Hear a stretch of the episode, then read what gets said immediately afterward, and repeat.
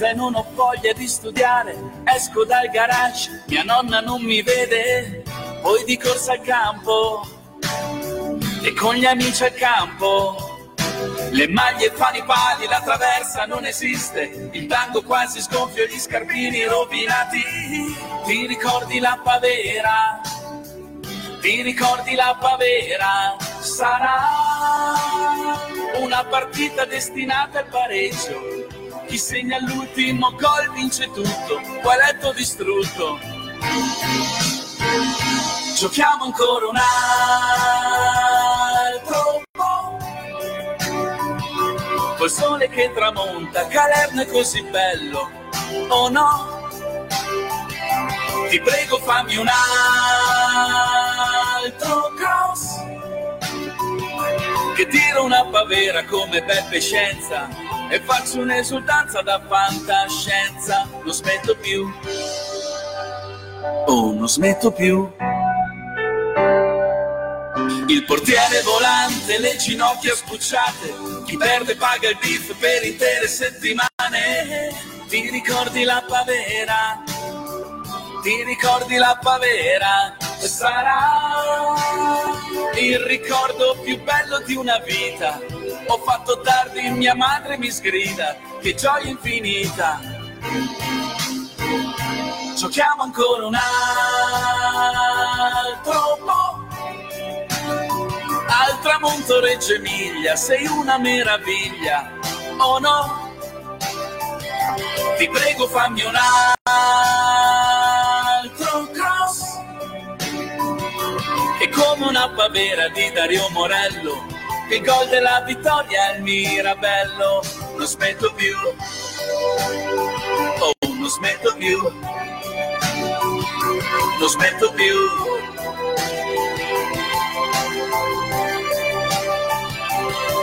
La pavera come Andrea Silenzi per noi il grande pennellone. Se chiudo gli occhi mi rivedo negli anni 90 felice a dare calcio pallone. Giochiamo ancora un altro po'. Col sole che tramonta, il campetto è così bello. Oh no, ti prego fammi un altro. Siamo tornati in diretta qui su K-Rock. Buonasera Lopez. Buonasera Gabri, pochi, siamo, ma, pochi ma buoni. siamo pochi oggi. ma buoni, siamo severi ma giusti e pochi ma buoni. Buonasera a tutti quelli che ci stanno ascoltando e guardando dalla pagina di Face Regia 1919, dal sito internet di K-Rock www.krock.it. Non saremo questa sera su Teletricolore perché eh, ci, ci sono dei problemi, c'è Mirko, che non sta, Mirko Zucchi che non sta molto bene, quindi a casa lo salutiamo e per questa sera non saremo in diretta. Ci siamo solo io e Lopez, che adesso abbasso il microfono delle- qua, delle- della regia e verrò lì con te Lopez, eh, perché il buon eh, Cavaz ha deciso che insomma stasera aveva degli altri impegni. per, Giustamente. per il lavoro, doveva lavorare, quindi alla fine è giusto che sia così. Abbiamo deciso di venire qua, noi due all'ultimo momento, perché ci mettiamo sempre la faccia. no? Oh, là. Abbiamo detto, ci siamo chiamati e Lopez abbiamo detto, ma eh, la Reggiana non si gioca più niente perché ormai il campionato praticamente è andato e eh, abbiamo pareggiato a Lentigione, che speravamo veramente di non pareggiare a Lentigione, però abbiamo pareggiato a Lentigione. È sempre meglio pareggiare al 92esimo che perdere, però quello è un altro discorso che faremo dopo. Quindi abbiamo detto non possiamo lasciare a quella banda di storditi che ci segue sempre.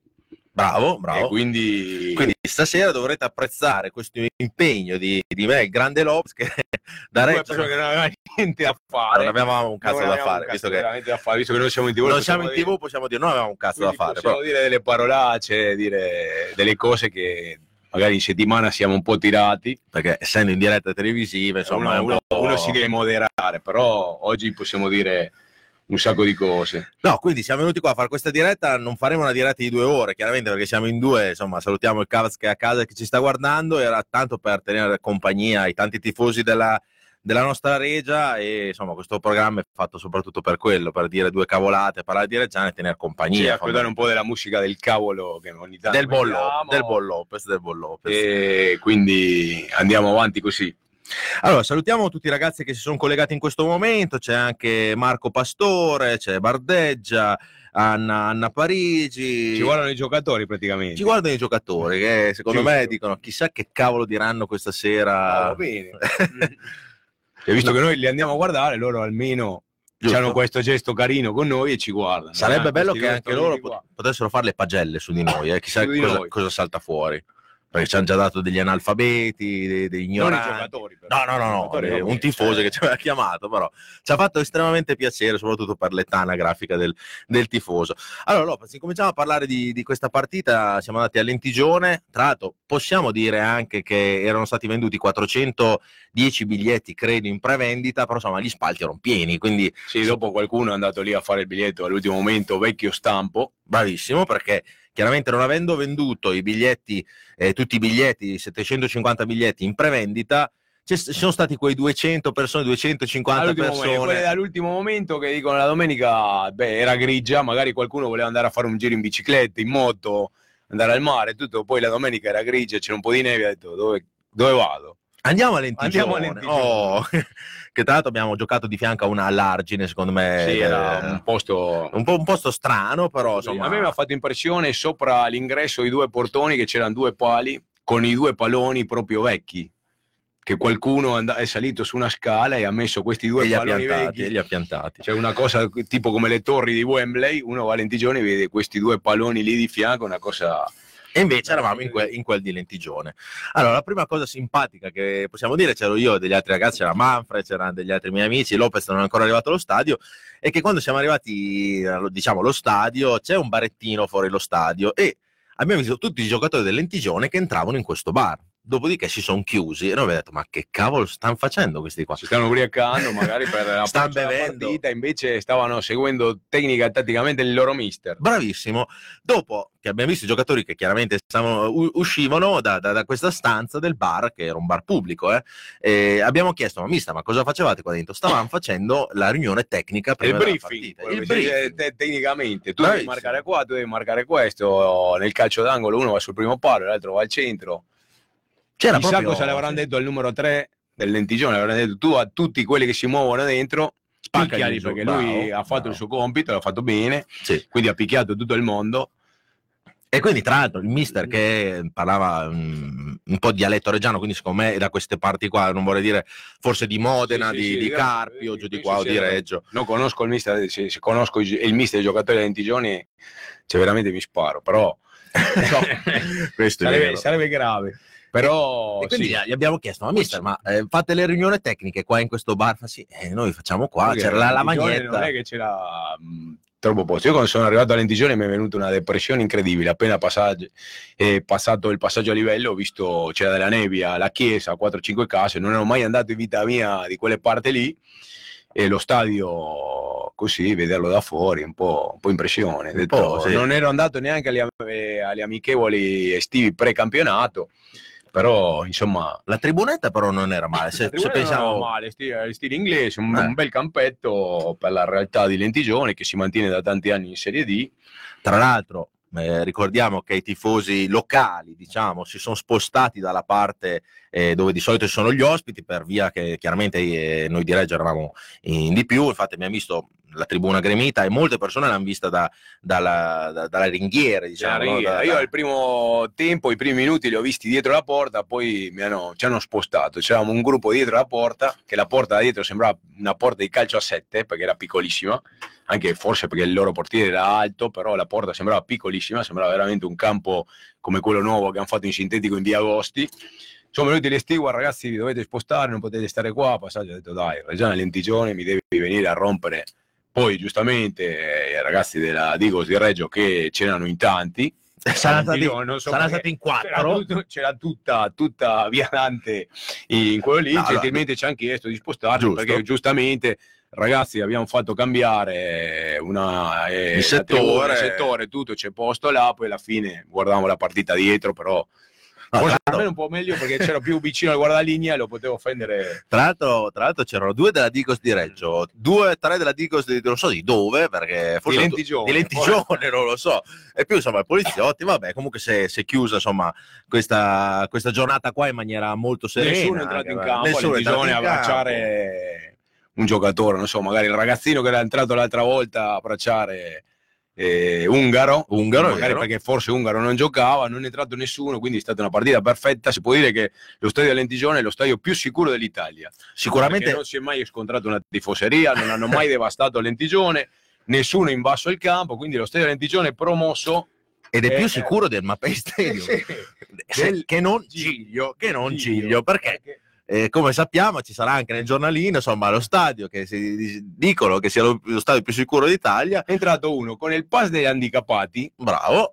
È entrato in campo, ora c'è Cristiano Ronaldo, poveretto, cioè, è venuto del Belgio Per per, entrare per- in per campo. entrare in campo. Poi dicono che non c'è turismo a Reggio, questo qua è venuto, qualcuno le avrebbe voluto far pagare la tassa di soggiorno, dammi 3 euro, sicuramente lui non avrà soggiornato a Reggio perché avrà visto che gioca a Sassuolo contro la Juve, voglio vedere Cristiano Ronaldo avrebbe prenotato un albergo a Sassuolo o a Modena, poi quando sarà arrivato lì ha detto no, guarda demente che giocano lì a Reggio Emilia, avrà chiesto un taxi, avrà fatto un po' girare l'economia, poi l'hanno Ah, messo dentro, l'hanno beccato. Allora, adesso noi non Poi sappiamo c'aveva la- un stile grande, Sì. scarpe rosse. no, tra l'altro c'è un fisico beh, forse come quello di Ronaldo, eh, il tifoso che Sì, entra sì. perché senza maglia, eccetera. Però insomma è, strano no? vedere un tifoso così che fa 200 metri in corsa eh, con un pass eh, insomma, di, di- di diversamente abile. Non sappiamo se ha una disabilità, quindi eh.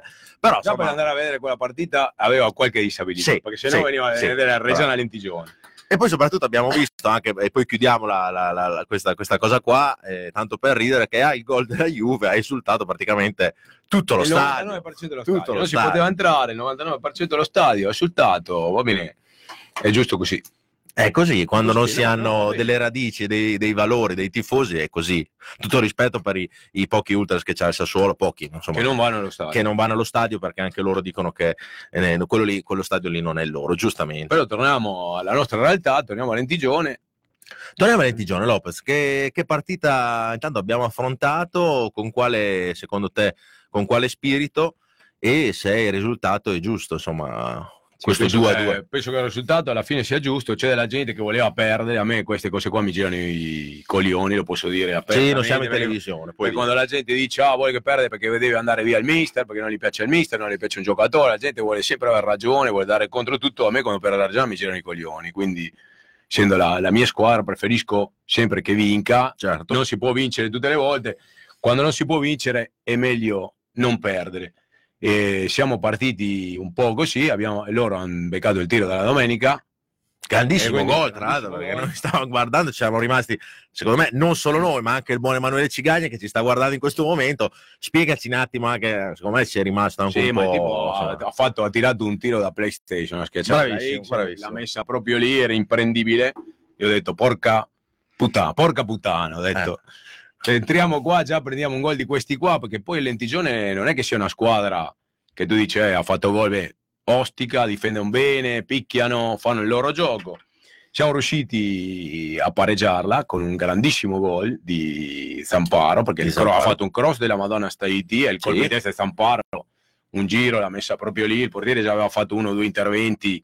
Così nel secondo tempo, nel miglior momento nostro, cioè con tutte le limitazioni, con tutto quello che possiamo criticare, giocatori fuori ruolo, magari quando avevamo la partita in mano, contropiede di loro e prendiamo gol.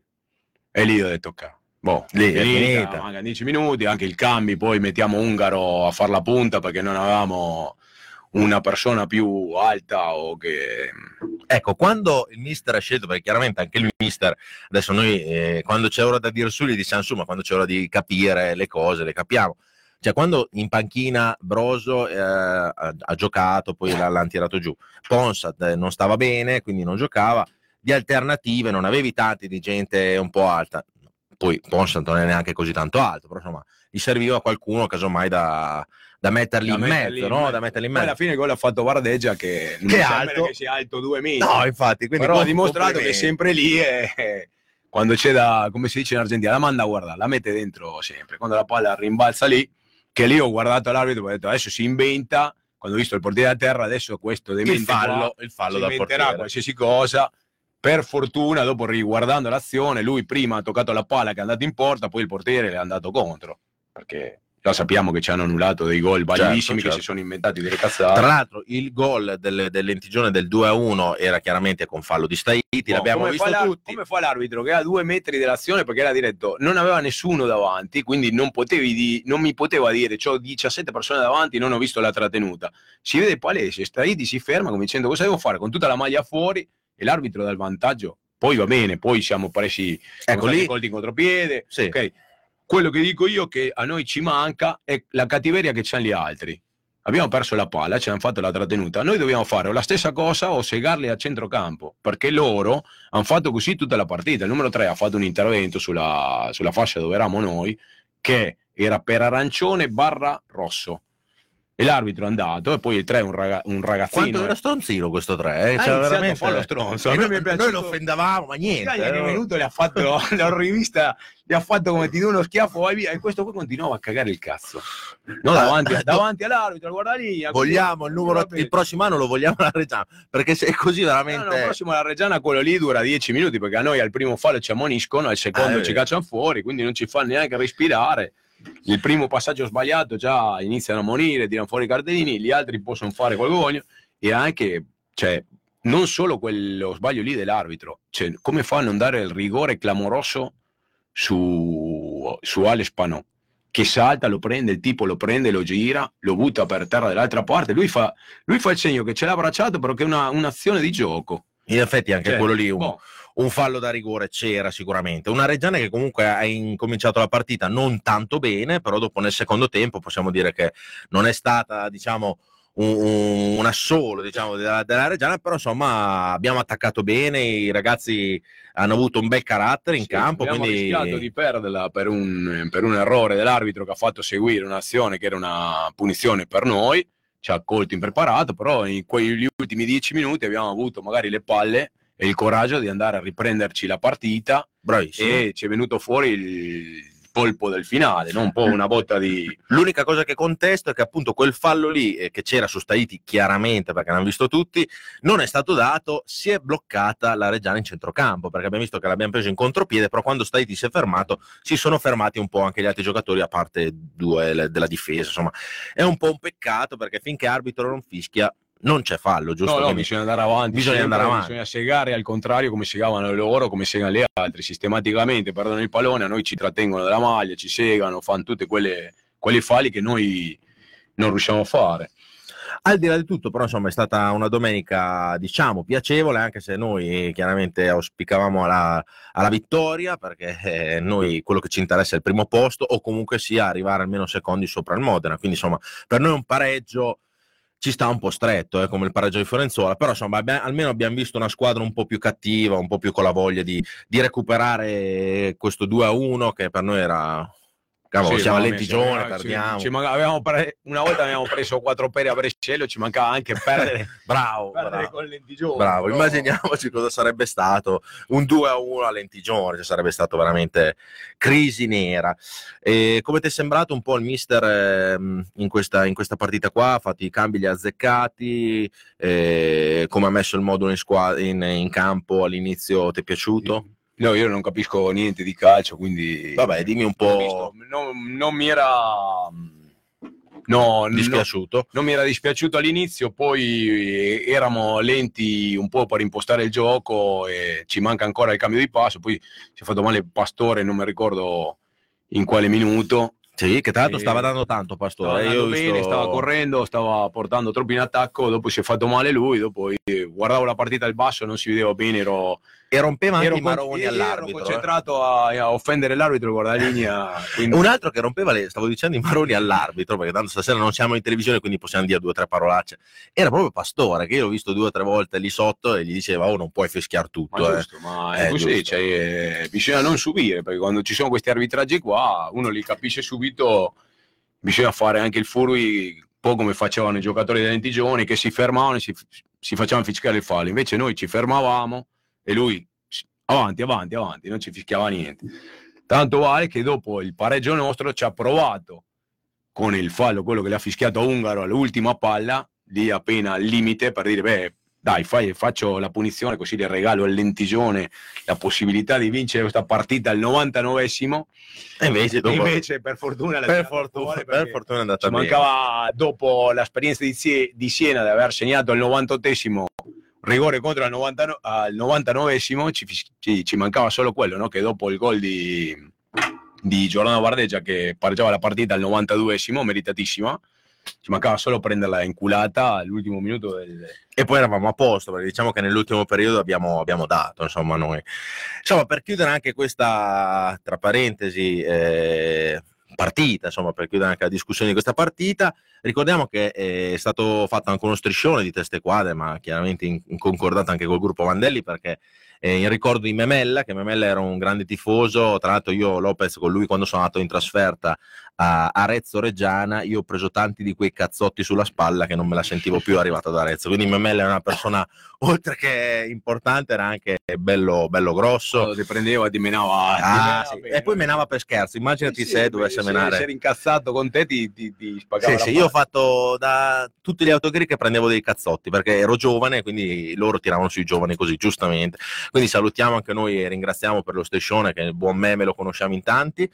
E eh, ho anche un messaggio che la, eh, la, famiglia di Mirko Valli ci ha, ci ha dato per, eh, per, ringraziare anche le tifoserie di Genova, Cremona, Vicenza e Carrara che hanno esposto striscioni ricordando Mirko nelle loro curve e la, il messaggio è questo, la famiglia Valli desi, desidera ringraziare eh, sentitamente le diverse tifoserie che hanno onorato la memoria del nostro caro Mirko, grande cuore granata attraverso le eh, diverse e numerose forme di vicinanza. A tutti coloro il nostro più sentito grazie, sempre Forza Reggiana. Quindi ringraziamo anche la famiglia di Mirko, insomma, che ha visto che comunque l'affetto non solo dei tifosi della Reggiana, ma anche di gente che non conosceva Mirko, quindi tifoserie gemellate come, come abbiamo noi e amiche come c'è a Carrara, perché non siamo gemellati con i carraresi, però c'è stata una grande amicizia e c'è tutt'oggi. E niente, Lopez, no. io direi di mettere un pezzo poi dopo leggiamo tutti i messaggi che ci stanno arrivando. Mi raccomando, aiutateci perché stasera siamo in due, quindi abbiamo bisogno di gente che sì, ci siamo... scrive, dateci argomenti. Mandateci a fanculo, mandateci a... potete. Sì. Oggi siamo in diretta così. Stasera fate... siamo in diretta solo sulla pagina, quindi possiamo anche dire le parolacce. Eh, allora, fa, fammi vedere perché qua in due ragazzi vi chiediamo scusa, però stiamo lavorando. Eccoci qua. Boh, per Nicky Arsani, tutti i ragazzi metallari della curva e di Scandiano, paesi limitrofi, periferia, tutto quello che volete. Un gruppo argentino Riff la canzone si, la canzone si chiama Macadam 3210. 3 inizia con il 3 e finisce con lo 0, dedicata a una persona che ha fatto invasione di campo con un berretto granata al Giglio. Lui ha fatto invasione con il berretto granata, quindi speriamo che lo diffidino, ecco. che gli diano il DASP urbano, che non possa venire più in città, non possa entrare, gli chiudano le porte. Amen. sicuramente non gli darà niente a quel vecchio lì che è entrato in campo con il, ber- con il berretto granata, gli dedichiamo 3-0.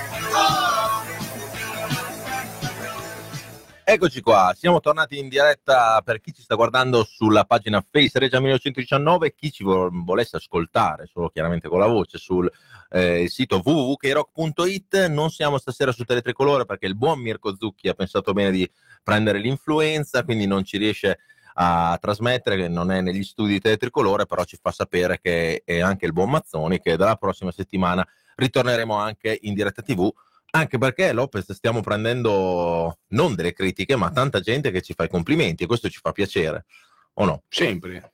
Quindi la gente che ci saluta un po', alcuni ci mandano, ci danno degli analfabeta e un po' di tutto, ma però niente, niente per niente, quindi insomma se questo programma è una cosa che piace ai tifosi, a noi ci fa molto piacere. Infatti per questo siamo venuti oggi fin qua siamo venuti fin qua, ripetiamo, siamo in due, abbiamo detto dai la facciamo io e te, chi se ne frega, non abbiamo l'ospite, anche perché insomma in questo momento avere un ospite della Reggiana non sarebbe molto Buono, si sa.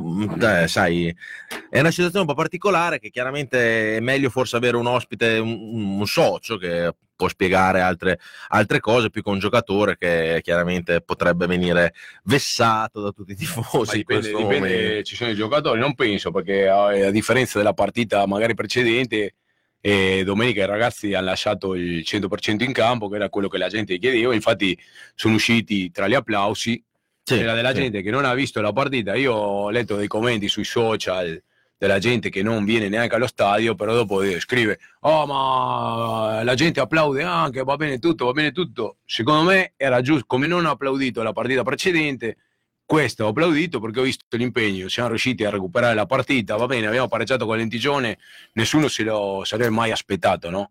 Certo. Tempo fa un pareggio a Lentigione, però bisogna applaudire perché quando lasciano tutti in campo e sì, è un segnale. Si va a casa col cuore in pace, anche noi che cantiamo sugli sì, spalti. Uno torna a casa incazzato, però dice: Beh, almeno ce l'abbiamo messo tutta, potevamo anche perderla. Siamo riusciti a rubacchiare un punticino al 93 minuto. Va bene così anche perché, sì, anche perché dopo torneremo su, su, questo argomento perché ci sono chiaramente tifosi schierati da una parte che dicono eh, che non sono contenti chiaramente dell'annata perché pensavano e volevano andare su a tutti i costi quest'anno in Serie D e ci sono altri invece che dicono come la penso io che questa squadra fondamentalmente forse ha dei limiti quindi eh, non possiamo noi eh, dire eh, ok andiamo a giocarcela con la pergoletteso col Moda perché molto probabilmente sono anche un pochino più forti un po' ro- più rodati di noi insomma però Dopo torneremo su questo argomento. Leggiamo, leggiamo i messaggi che ci state scrivendo. Cristian Guerra, Forza Regina Eterno. Ti salutiamo, Cristian. Grazie per, per, che ci stai guardando in questo momento. Anina Parigi ci scrive Lappa Verde di Dario Morello, tanta roba. In effetti non l'abbiamo detto, ci scusiamo con i quadrati in broad perché in questa settimana è uscito eh, un, una canzone che, che, è stata composta dai quadretti in, bo- in, broad, si chiama Pavera, la Pavera, la potete guardare sia su Facebook dei quadretti in broad eh, che sul nostro, diciamo, la nostra seconda pagina si chiama Tifosi Face Regia 1919, che l'hanno, l'hanno taggata lì e parlo un po' insomma dei, della, della, gente che mh, degli anni secondo me 90, giù di lì, dove non c'erano i cellulari e la gente andava, i ragazzini andavano a giocare ancora al campetto e c'era questo tiro forte che era la pavera che da 50 metri ti. Magari non c'era neanche la TV che fa vedere tutte le partite di tutto il mondo e la gente andava anche allo stadio Infatti, e non c'erano i centri commerciali e tutta questa roba qua. C'era già, incominciava già a esserci Telepiù, eh, Telepiù nero, Telepiù bianco, mi ricordo, sì, che incominciava a far stare a casa la partita, non è che stavi a casa a pranzo a guardare Frosinone Empoli, che non ne frega No, no, è vero, è Però... cambiato un po' tutto.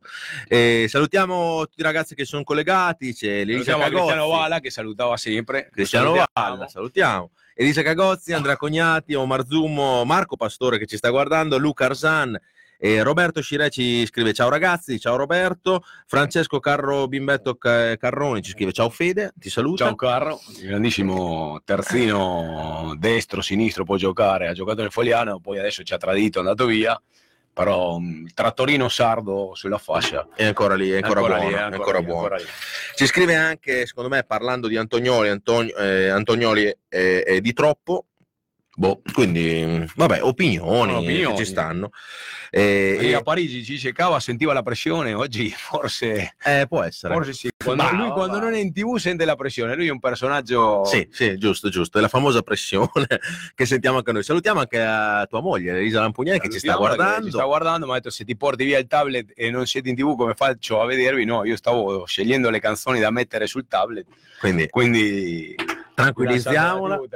Manuel Ghidoni, salutiamo Manuel Ghidoni, Simone Ferretti, complimenti per la Pavera e complimenti ai quadretti in Broad. E, ehm, Christian salutiamo Cristian Fusa, Antonio Masini. Giocatore del Came, ex giocatore del Caos Reggio Emilia Calcio 5, che adesso sta giocando al Came, è tornato da un infortunio, è stato allontanato un po', però si è ripreso alla grande, sta sempre nel giro della, della, nazionale di calcio, quindi crei un saluto grande e spero di vederti nelle final, nelle final 8 che come sapete saranno tra poco e qualche partita la giocheranno a Reggio Emilia nel Palavigi. E se nel caso mh, avessimo bisogno potrebbe venire anche nella Reggiana. Lo possiamo prendere l'anno calcio. Lui aveva detto che aveva giocato al calcio a 11 quando era stato qua, quindi lo possiamo ah, sempre ah, okay, riprendere. Perfetto. Salutiamo Enrico Cerri che ci sta guardando, Emanuele Cigagna, Galatini Andrea, Roberto eh, Morisi, eh, Guarda, Morisi che dice il berretto granata di Squinzi è solo un caso eh, allora, devo dire la verità, io quando ho visto la foto oggi sulla Gazzetta di Reggio, che è uscito un articolo di Sesena,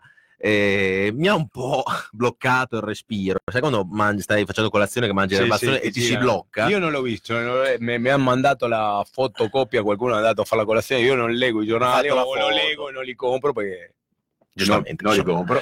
ci sono al bar, quindi si guardano al bar, c'era Squinzi con la sciarpa nero-verde e con questo cappello granata in testa, che dava un po' da fare, perché dice, oh, cosa, cosa, sta succedendo? Però, però bellissimo cioè, articolo. un anno politico, quindi centenario, politico, tutti i corvi girano intorno al cadavere. Ad aprile ci sono Tutto, le elezioni. Tutti vogliono fare la beneficenza adesso e quindi così non cioè, penso che sia può essere una casualità o che qualcuno l'ha detto. Oh, con tanti... poi ricordiamoci che venire a fare i discorsi che hanno fatto loro domenica prima della partita e dopo con uno stadio pieno di 22.000 persone dove io che ho guardato la partita tramite uno streaming di un sito argentino che lasciano sempre il microfono ambiente aperto, quindi quando gioca Frosinone-Empoli si sentono dei boatti dei tifosi del Frosinone, lì, si, sentiva, lì si sentivano il tac della palla, tac, tac, il giocatore, no. muoviti a destra, spostati, che poi, tra l'altro, in questo articolo qua diceva appunto che il sogno, diciamo, di Carnevali del Sassuolo, eccetera, era un sogno che costava circa 15 milioni di euro all'anno di perdita, diciamo, di, di, di introiti da parte del Sassuolo per i tifosi Quindi che non, non hanno. Più, non è più che perdevano i soldi perché i tifosi della Reggiana facevano dei cori e li mandavano a apertamente a fanculo. Quindi, quindi no. no. prima perdevano i soldi, hanno aumentato l'affitto. Quindi se adesso perdono i soldi, cosa faranno? Aumenteranno l'affitto della Reggio Audace l'anno prossimo? Questo bisogna chiederlo a Quintavalle Soci. Chiedere, no, no, bisogna chiederlo. Infatti c'ha ragione Enrico Cerri quando ha detto potevate invitare Carnevali.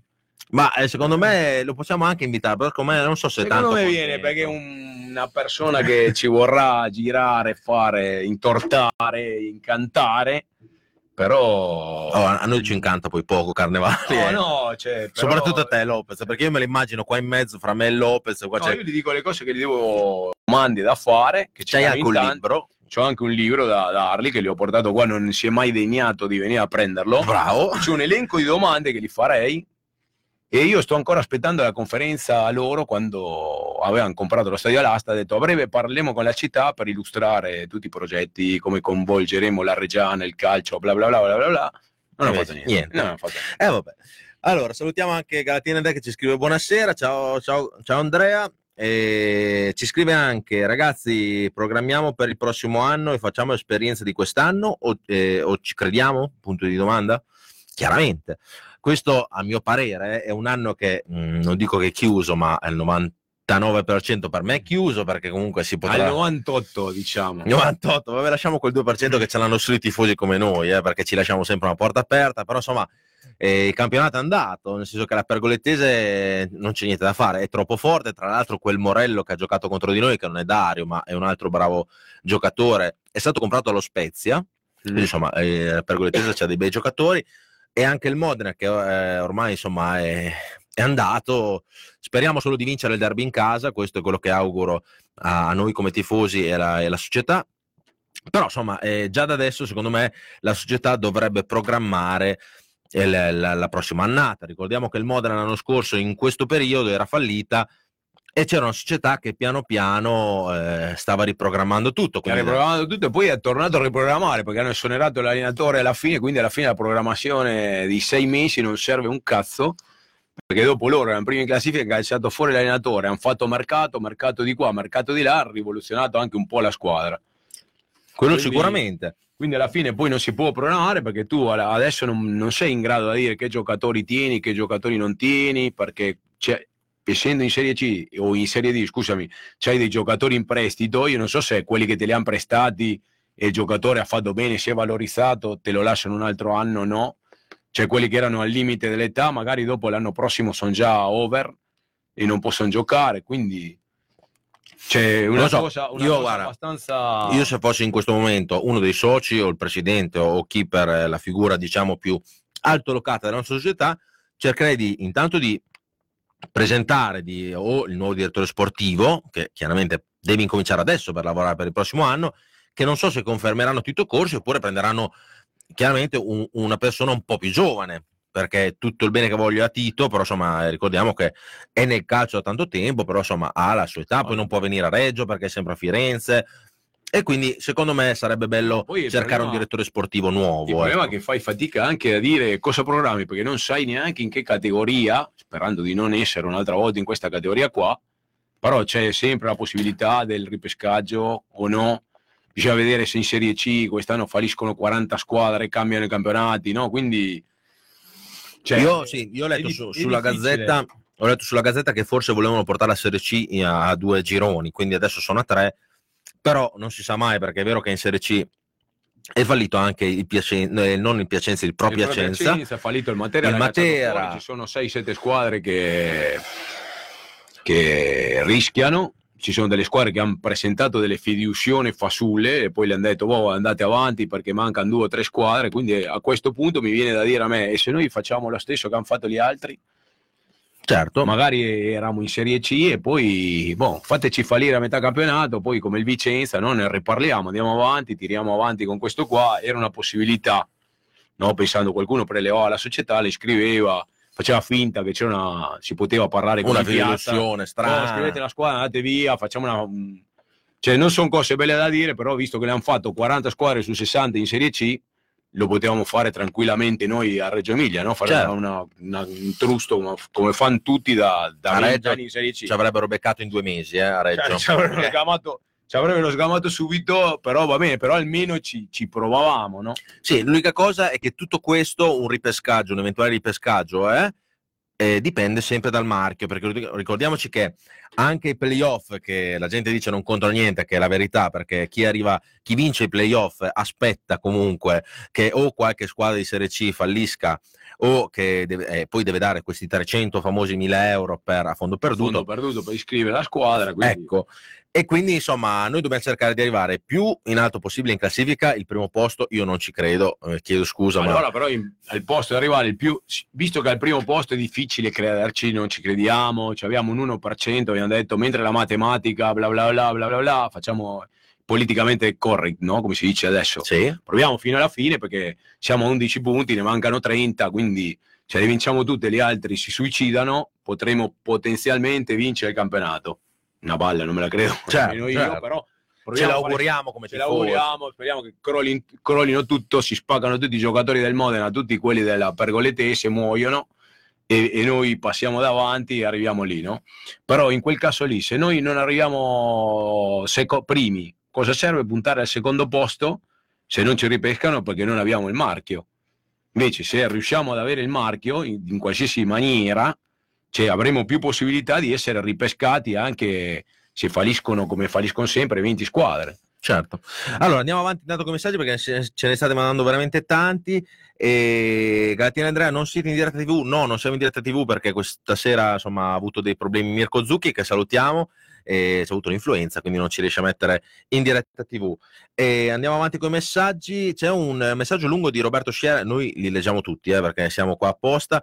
Con la Juve il Mapei Stadium, nonché Giglio, perché il Mapei Stadium non ci piace, sarà pieno. eh, con 22.000 spettatori, ma spesso eh, abbandonano gli spazi eh, eh, sì, abbandonano gli spazi vuoti e dire che il progetto Sassuolo meriterebbe ben altra partecipazione. La famiglia Squinzi vede nel calcio un veicolo di positività. Valorizzare i giovani puntando su un bel gioco comporta un impegno speciale che dovrebbe suscitare simpatia e passione. Lo dico perché alla resa dei conti, nella, decis- nella divisione dei diritti TV, ogni anno ci toccano 15 eh, milioni in meno, non poco. Potete commentare il valore della nostra piazza, che Carnevale vale 15 milioni, ma non tira. Ma intanto la fiction della scorsa estate ha portato la provincia a giocare lentigione. Mm, sì, eh, diciamo che per noi è sempre Sassuolo via Sassuolo da Reggio Emilia, non, c'è, non, c'è, non ci convincete eh, con questa cosa qua. Secondo mio modesto parere, eh, Squinzi avrebbe fatto secondo me più una bella cosa prendere la squadra della città che era la Reggiana. Perché... Qualcuno però quando lui aveva questa idea glielo poteva dire, no? Certo. Guarda che tu ti prenderai lo stadio fra 3-4 anni, inizia a investire nella squadra giusta, comprati la squadra, fai così. Lui magari pensava che la gente fossero come dei lobotomizzati, no? Cioè che per fortuna il calcio non è ancora un prodotto e non sarà mai un prodotto perché nessuno è diventato tifoso da una squadra perché ha visto la pubblicità in tv. Assolutamente. Cioè, soprattutto eh... di queste squadre qua. Capisco magari i ragazzi che adesso, come in, come in, tutte parti del mondo, adesso c'è una marea di ragazzini che tifano la Juve perché la Juve vince sempre. È così. La, L'Inter ha fatto il triplete, c'erano dei ragazzini da 7-8 anni che magari si sono messi a tifare l'Inter, però stiamo parlando dei Milan, Inter. E, e squadre comunque Juve, grandi, sono eh. le più grandi d'Italia con più bacino di nessuno si, mette, nessuno si mette a tifare una squadra perché poi così, poi i ragazzini vanno allo stadio se il padre lo porta allo stadio a me fa molto piacere quando vado a vedere le partite della Reggiana e vedo dei ragazzini che non hanno visto la Serie A, hanno visto solo della C1 di merda, che lo posso certo, dire oggi, certo. che vanno a vedere e, e, vanno carichissimi a vedere anche una partita di Serie D. E quello, quello vuol dire che la tua famiglia c'è una tradizione e tu segui quella tradizione lì, no? Cioè ti piace andare allo stadio, ti porta tuo padre, vai allo stadio, prima vedevi 6-7 mila persone che cantano tutta la partita, uno che è andato a Lentigione ha visto 700 persone che facevano i cori, anche se la squadra andava male, però come tifo ti è piaciuto, insomma, è bello andare allo stadio. Andare la, allo stadio. La, co- la, cosa che hanno sbagliato loro, secondo me, visto che sicuramente avranno fatto, se io guardo la parte loro, hanno fatto bene, però per me sono stati eh, poco, ci ha avuto poco tatto, andare nelle scuole, regalare biglietti, continuano a regalare biglietti alla gente, ma non hanno capito che la passione non si compra né con i biglietti né con le magliette. Continuano a organizzare delle serate a tema da loro con gli installatori che li portano allo stadio per fare dei corsi di perfezionamento, no? per posare le piastre e tutto, gli fanno fare un corso, poi gli fanno vedere la partita e poi a fine partita gli danno un attestato di, che hanno partecipato a questo corso qua dove uno è uno installatore qualificato e quindi, quindi così si sentono organizzano pullman dappertutto che la gente sono delle persone che vanno a vedere la partita e non le frega niente no? perché si è visto domenica ha segnato Chiaro. Cristiano Ronaldo sotto la tribuna e ha risultato anche la curva del Sassuolo cioè, c'erano dei subumani con la sciarpa nero-verde con la pubblicità loro che esultavano al gol di Cristiano Ronaldo certo. io mi, mi metto a pensare cosa sarebbe successo se una partita della Reggiana segna Cristiano Ronaldo e in curva o in tribuna di fianco a me uno con la sciarpa della Reggiana esulta il gol di Cristiano Ronaldo. Eh. Io l'ho avuto giù dal, dal primo piano, poi da, vado da solo in galera, abito di fronte alle cucce, quindi sei perfetto, eh, ci vai a piedi. perfetto, ci vado a piedi.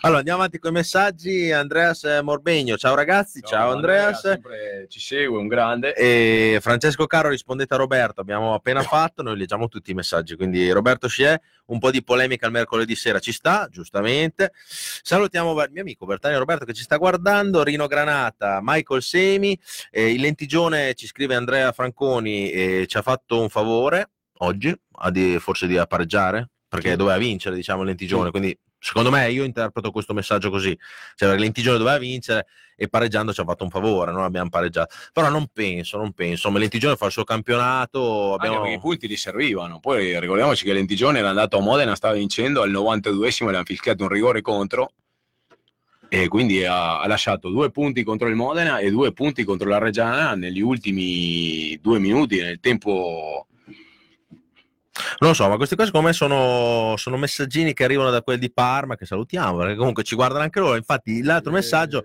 ci scrive ciao Andrea, mi diverto, che questa foto qua è un po', Sì, un po' bagole, eh? è un po' crociata, però salutiamo tutti. Eh, scrivete il numero per chiamarvi in diretta, adesso lo scriviamo, che qua ci si stanno riavviando i computer, non so per quale motivo. Eh, ciao Massimo, tutto a posto. Francone, ok, sostituite subito Antonioli con Eberini, ci scrive Rino Granata. Va bene, però insomma io direi di tenere Antonioli fino alla fine del campionato, anche perché altri danni non se ne possono fare, cioè, nel senso non, non siamo No, cioè, primi. ormai siamo lì, cioè, cosa fai? Poi cambi un allenatore adesso, non sai... non ha senso, insomma, poi vabbè. Eh, chiamate in diretta, Francesco, adesso sì, vi daremo il numero, domenica eravamo tutti a Lentigione, ok, eh, potevate, Enrico Cerri, potevate invitare Carnevari visto che alla fine, anche se eh, non lo può dire, ci invidia, anziché staccare i cavi di tele tricolore sarebbe venuto volentieri a Lentigione. Eh, potrebbe essere, lui invidia, invidia la nostra passione, il nostro pubblico. cavi, allora c'è anche questa teoria qua, che ha staccato i cavi. Cioè che lui è andato a tricolore, ha mandato qualcuno a Cioè, nel tagliare i cavi. 1968-69 la gente ha visto come sbarcava l'uomo sulla Luna in diretta senza problemi. Noi di una partita di lentigione non siamo riusciti a vederla perché No. saltava il satellite. Non so. No, ma tra l'altro, Teletricolore ha, fa- ha fatto vedere la Reggiana dappertutto. Ricordiamo a. ehm, non so, di- dimmi un posto, Teletricolore c'era La prima- Pagani. La prima, la Ah. prima partita che hanno fatto vedere in diretta era Martina Franca Reggiana. Bravissimo, Tosi è andato dappertutto, quindi insomma è un po' strano che a Lentigione non abbia, sia saltato qualche collegamento, però eh, è una televisione che nella Reggiana è stata sempre vicino e anche noi ci dà la possibilità di parlare in televisione, quindi insomma rispetto ad altre realtà è sicuramente positiva, poi non dice niente. Battaglia Luca, questa è una vera trasmissione libera che deve diventare politicamente corretta, quindi politicamente corretta in che senso? Che no, allora, se, se Che parliamo... non deve diventare. Ah, che no, non deve. ragione. Noi, Ah, noi ok, diciamo ok. sempre le cose che Che pensiamo. pensiamo? A volte ci scordiamo da dirle, siamo talmente storditi che poi quando torniamo a casa io dico cazzo, potevo dire questo qua, non l'ho detto, Eh, non ma detto. noi siamo stati sempre contro Assolutamente. Anche perché io l'altra volta ho dato contro a Luca Quintavalli con la telefonata senza problemi. Io Luca lo conosco, conosco tutti i dirigenti, tutti i giocatori, ma Sì, Io per me viene prima la contro Reggiana, squadra, sono andato contro la squadra. abbiamo detto, quando hanno fatto cagare l'abbiamo sempre detto. sempre detto, e noi guardiamo sempre, andiamo sempre allo stadio a testa alta, eh, perché noi siamo tifosi e parliamo col cuore, non parliamo perché siamo due stronzetti, diciamo che vogliamo farci vedere, giusto Lopez? Cioè, se no, Ecco, se no chiudiamo qua e rimaniamo a casa. E Dario Buccheri, domenica le TQ fanno bene a fare la, la- la protesta, diffidato non mollare. Dopo leggeremo anche il comunicato. Salutiamo Giordano Bardeggia che ci sta guardando. Andrea Morbegno ci dice manda il link del sito argentino Lopez, quindi Ah, dopo per- se lo scriviamo. Dopo, dopo glielo, glielo mando, glielo mando tranquillamente. Dopo lo scriviamo, Rino Granata Bardeggia titolare fisso con Zamparo, non sarebbe male, si potrebbe provare. Eh, Annina Parigi ci scrive Carnevali, come mai ci state sui, ma- eh, ci state sui maroni? Non, non mi capacito di, di sta cosa, Eh, poi ne abbiamo parlato. Eh, Massimo Casoli, eh, secondo me Squinzi col cappello granata è il segnale per dire che ci regalano lo stadio per il centenario, micca, virgola. Cioè, Fitterano al ma neanche, ma neanche Tutto quello che no. ti regala te lo farà pagare l'anno prossimo. La gente Ci sarà sempre una clausola. qua. Anzi, ti regali? Anzi, io se posso consigliare ai soci della Reggiana, visto che paghiamo l'affitto, non sappiamo di quant'è perché ancora non hanno detto, però se nell'affitto c'è anche le luci, ma accendete ste luci all'inizio della partita, chi se ne frega? Se dentro ci sono anche le luci, No, accendiamo poi le stiamo luci. parlando, io voglio parlare anche di questo qua. Si sta parlando del centenario, no? Adesso facciamo il centenario ad aprile, a marzo. Centenario di cosa? Marzo, aprile, che non abbiamo neanche il marchio. E infatti dopo Quindi ne... per fare il centenario, prima bisogna che, abbiamo, che riprendiamo il, il il marchio. marchio. Ci sono delle cose che non mi, non mi piacciono in giro a questo, come si dice, eh, riacquisizione del marchio, perché c'è, c'è troppa confusione in questo senso qua. No? Adesso non, non vorrei che diventi... No, dopo che- la canzone ci, ci dedichiamo al marchio e tutte queste cose qua del centenario. Finiamo di leggere che intanto ci si stanno ri- Sì, riavviando i abbiamo avuto, abbiamo avuto un problema tecnico, qua è saltato il computer per aria. Allora, finiamo di leggere i messaggi. Ciao ragazzi, il mediatore porterà, porterà benessere? Eh, il mediatore. Eh, Chi è chi lo- il mediatore? eh, Chi è? Ah, non lo so, non lo so. Eh, Il però mediatore c'era un film, da- non mi ricordo, che è il tipo... C'era un film, c'era un film. c'era un film, c'era un non film. mi ricordo come si chiamava, con Kevin Spacey e un altro... che era il me- mediatore. Adesso lo, il lo andre- lo andremo a Era il vedere. mediatore sui due- nei primi anni 2000. Salutiamo Martina Campanoni, grandissima che ci sta guardando, che lei segue sempre la Regia, viene anche e va anche in tribuna, Daniele Bonaccini che ci sta guardando, Enrico Borciani, ma con la nostra fortuna noi eh, non saremo ripescati. No, perché quando eravamo primi nella classifica ripescaggio hanno preferito mandare la Juve in Serie B che ripescare noi. Oh, là. Quindi lì ti faccio, lì già la gente ha capito tutto. Eravamo primi perché avevamo perso la finale a Pagani al 96esimo minuto, ci avevano inculato anche al 96esimo Bravissimo. minuto. Però eravamo primi in classifica, quella è stata l'unica estate italiana dove non è fallita nessuna squadra. E noi Dopo- dopodiché falliscono 15-20 all'anno, ma quella lì hanno preferito tenere il Treviso in Serie A, mandare la Juve in Serie B e lasciarci a noi in C2.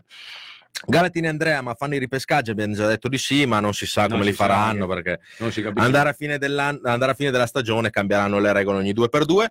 Massimo Casoli, ciao, ciao Gala. E Galatini Andrea, chi c'era in società quando il collaio ha preso il Sassuolo? C'era Barilli. Eh, Barilli, c'era Barilli. Eh, Stefano Foroni, ripescaggio non credo proprio. Prima si guarda il budget eh, con, la sponsorizza- con le sponsorizzazioni e poi si programma, eh, come ha detto Lancetti. Eh, sì, direi di sì, anche perché le sponsorizzazioni ricordiamo che quest'anno sono state intorno ai 900 milioni di euro, eh, quindi su un budget da due è il 50%, eh, ricordiamo che sono super importanti le sponsorizzazioni. Anna Parigi, se, se vedono la Serie D crescono meglio i bimbi, confermo e sottoscrivo, giusto, giusto, Giusto. anche soffrendo i bimbi c'è più passione lì dentro, quando, quando entri in curva ogni distinti vedi la gente che canta, che ha passione, non c'è niente da fare. Tommaso Giaroli, ripeto ciò che ho scritto oggi sotto il post, fiero di non ti fare squadroni come tanti miei coetanei, sono nato eh, che la Regia era già in Serie C. Giustamente, noi siamo tutti qua per la Regia, quindi a noi della Serie A, io tipo la Serie A non la guardo neanche, a me non mi frega No, niente, eh. Serie A, Serie B, a me mi frega niente. Daniele Bonaccini, Gabri, eh, eh, Parce l'unica cosa bella di domenica è stato il panino della giornata senza dieta. Ah, il panino, è vero, io e, le- e il Bonbon abbiamo preso un panino lì da, da Giorgio, dal furgone di Giorgio che era lì allo stadio di Lentigione. Stefano Foroni, scusate, io come allenatore prenderei eh, Salmi, quello del Lentigione, e bravo esperto della categoria. Ci abbiamo parlato, eh, anche se era anche simpatico. Eh, leggiamo gli ultimi messaggi, poi mandiamo la canzone. Eh, Galatina Andrea, la società e lo staff faranno esperienza per il prossimo anno, tra parentesi, Sperom, ce lo aggiungo io.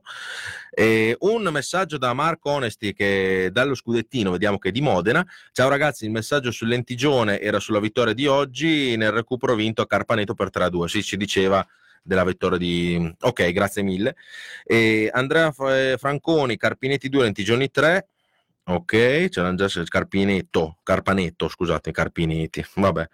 Eh, Galatina Andrea, ok, grazie. A proposito di Barilli, ci scrive Manuel Ghidoni, si sta eh, rifacendo vedere allo stadio, io comincio a preoccuparli seriamente. Va bene, dopo questa direi che possiamo mettere la canzone perché se torna anche Barilli io posso andare a vedere il Real San Prospero. Allora, siamo Boh, tornati si era avviato il computer, questo è diretta, questo è un programma fatto così, alla cazzo di cane. Ed è bello per È questo. bello per questo, siamo degli storditi. Allora, andiamo, Lopez. boh, andiamo a sentire, tu mi hai chiesto un po' di ska, ti piace un po' questa musica qua, eri un ignorante in materia, un po' te l'ho fatto assaggiare io, torno indietro perché sennò salta, salta l'inizio che è una delle parti più belle. Andiamo a sentire i Dancing Mood, sempre un gruppo argentino del mio amico Ugo Lobo che in questo CD ha suonato la batteria, il controbasso e tutti i fiati.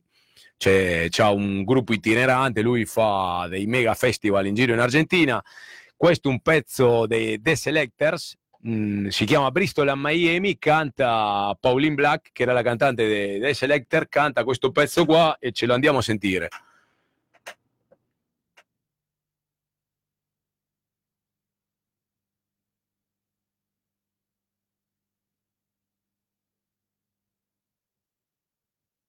Allora, Dei dovremmo, problemi tecnici, non so Dov- cosa... dovremmo avere dei problemi tecnici, Scusate per, i- per- per il disagio, però No, siamo, siamo una banda, siamo una banda, siamo una banda di, di delinquenti, non c'è, non c'è Lopez, niente, Poi è saltato- è saltato tutto. è qua. saltato tutto. Quindi è tornata, si è riavviato il computer,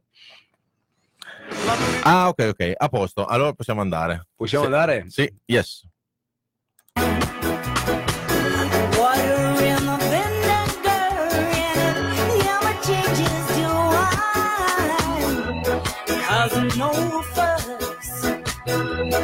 Look inside. Bursting and the shadows too high. Then Bristol fire burning in the air.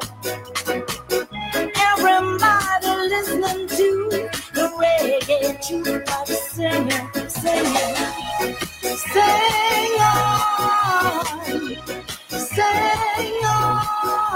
and listen to the echo of the street. Sing on, sing on, listen to the echo of the street. Four thousand miles to the west, people only take so much. When surrounded by the fence, they want to reach out and touch. Miami Beach, hot and blazing, sunny yellow ball of night. Hiding invisible men, living in a world of wine. Bristol and Miami, where's it gonna be tomorrow? Nowhere is only time we borrow. Sun beat down, hot heavy afternoon. Hurricane swept the town and didn't finish so soon. Siamo tornati in diretta sulla pagina Face Regia 1919 per chi ci, vuole, per chi ci volesse ascoltare anche sul, eh, solo in streaming, così solo con l'audio, può andare su ukrock.it. Ripetiamo che non siamo in diretta su Tele Tricolore perché stasera Mirko Per fortuna. perché- il grande, sì, per fortuna, però il grande Mirko ha avuto l'influenza, ha l'influenza tuttora, quindi non riesce a essere in, in, diciamo, nella sede di Tele Tricolore per mandarci in diretta.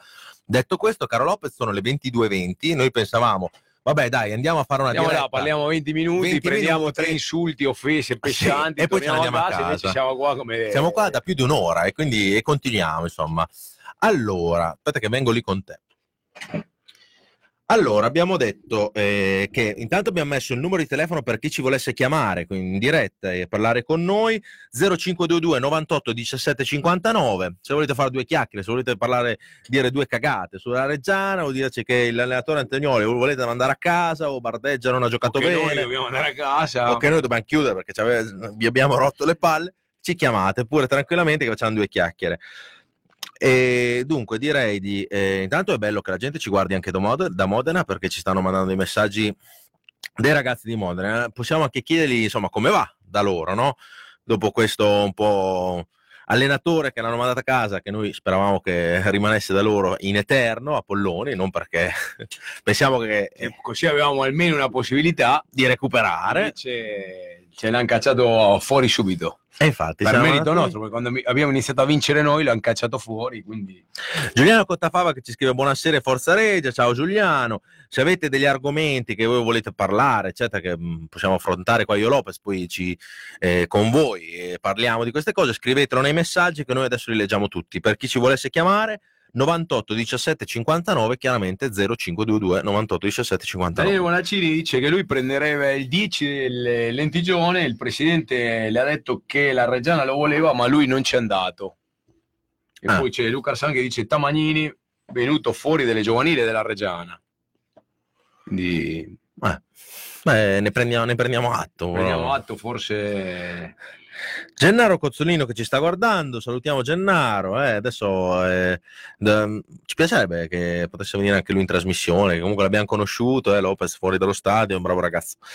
Allora, abbiamo parlato prima Lopez di questo, di, di questo centenario, no? che anche il presidente della Reggiana, Luca Quintavalli, ne ha parlato a Telereggio e ha svelato un po' quali sono le sorprese no? per questo centenario, almeno le- quel- quelle tre che ha detto e, e ha detto che per questo centenario st- stanno organizzando con un, un ritrovo, diciamo, adesso non so poi come, come sarà, io dico ritrovo, con un eh, motociclista molto famoso che a questo punto noi ipotizziamo perché ci hanno detto tutti i nomi, eh, Valentino Rossi, ehm, Capirossi, non so, comunque un personaggio Boh. italiano, sarà eh, qualcheduno, e ehm, un cantante famoso, quindi credo di che, che stiano nel Reggiano, almeno speriamo, insomma, visto il centenario, Chi? eccetera. Quindi Liga Chi? 2, No, eh, Zucchero, No, Zucchero sì, perché Zucchero, Zucchero. ha giocato nelle giovanili della Reggiana, è stato il presidente onorario della Reggiana e c'entra di più con la Reggiana che Liga UE, che ha scritto per l'Inter e va a vedere l'Inter e O no? O mi sbaglio? Sì, no, ma Oh, noi ce allora, l'abbiamo se, di se- se il centenario della Reggiana, io voglio uno che almeno sia venuto a vedere delle partite di merda come noi, no? cioè, E te sei sicuro che Zucchero sia mai venuto? Perché io me lo ricordo solo una volta che eh, è venuto bene, con però, Barilli. però almeno era lì. Cioè, È venuto, dai, è venuto, venuto, almeno è venuto. c'è stato, no, si è dovuto darsi a fare. Non c'ho niente contro la Liga 2, per Certo. carità, però. Cioè, non lo so. Il buon Zucchero bene, da, però- da Roncocesi, eh, che abita anche vicino a se casa vuoi mia. giocare una partita in porta, lo mettiamo. Però insomma, il programma è questo: un cantante famoso, un eh, motociclista famoso. Poi una Eh, partita, non so contro chi, non so contro È una partita che riprende un po' le origini della Reggiana, no? Quindi anche i colori. allora giocherà la Reggio Emilia Cricket Football Club contro l'Ausonia o la Reggio No, Audace. questa- io ho ipotizzato due strade, o un Reggiana Juventus, perché comunque richiamerebbe molta gente allo stadio, eccetera. Poi sappiamo che eh, all'inizio la, la Reggio Cricket Football, Football Club si è unita con la Juventus, adesso non mi ricordo, comunque, tutte le squadre di oppure il Torino. Quindi un amichevole tra Reggiana e Torino, che tra l'altro noi siamo in buonissimi rapporti con i tifosi del Torino, anche sui social, eccetera, dove il Torino ha richiamato un po' questa maglia granata, no? Perché la Reggiana si è ispirata, insomma, a questa maglia al Anche Torino. perché Severino Tadei era un ex giocatore, aveva giocato al calcio nel Torino all'epoca, quindi potrebbe essere così. Potrebbe essere. Io quello che dico Ecco, è come la questo, penso io, Vai, Lopez. finché non ci chiamiamo AC Reggiana 1919, il 25 di settembre, cosa festeggiamo? non ha senso festeggiare. Infatti, come dici te, lo dicono in tanti sui social, c'è una parte di tifosi che dice ma cosa festeggiamo? Non abbiamo il marchio, abbiamo una squadra che rimaniamo anche in Serie D il prossimo anno, non abbiamo, tra virgolette, eh, un, un ipotetico futuro perché ancora non sappiamo eh, per il prossimo anno se la società ha veramente le risorse per andare in Serie D e affrontare un campionato di Serie C importante perché chiaramente più vai su più la gente si aspetta.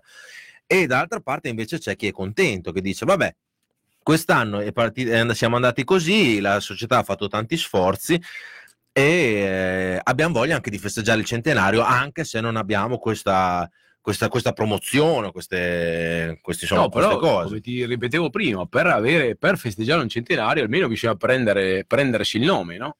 Se non abbiamo ancora il nome, penso che stiamo parlando di aria fritta. Poi sarà, l'altra volta parlando con un mio amico, mi ha detto no perché c'è il rischio di catalogare tutto come politico. Purtroppo va tutto catalogato come politico, perché ricordiamoci che a breve ci saranno le elezioni comunali. Ad aprile, ci ad aprile, allora tanta gente giri intorno che poi si sono sbattuti i coglioni, non gli è fregato un cazzo della Reggiana, posso dire il cazzo e Certo. i coglioni, perché noi siamo in diretta TV, quindi adesso qua comandiamo noi, se la gente Giusto, non gli giusto. piace va via.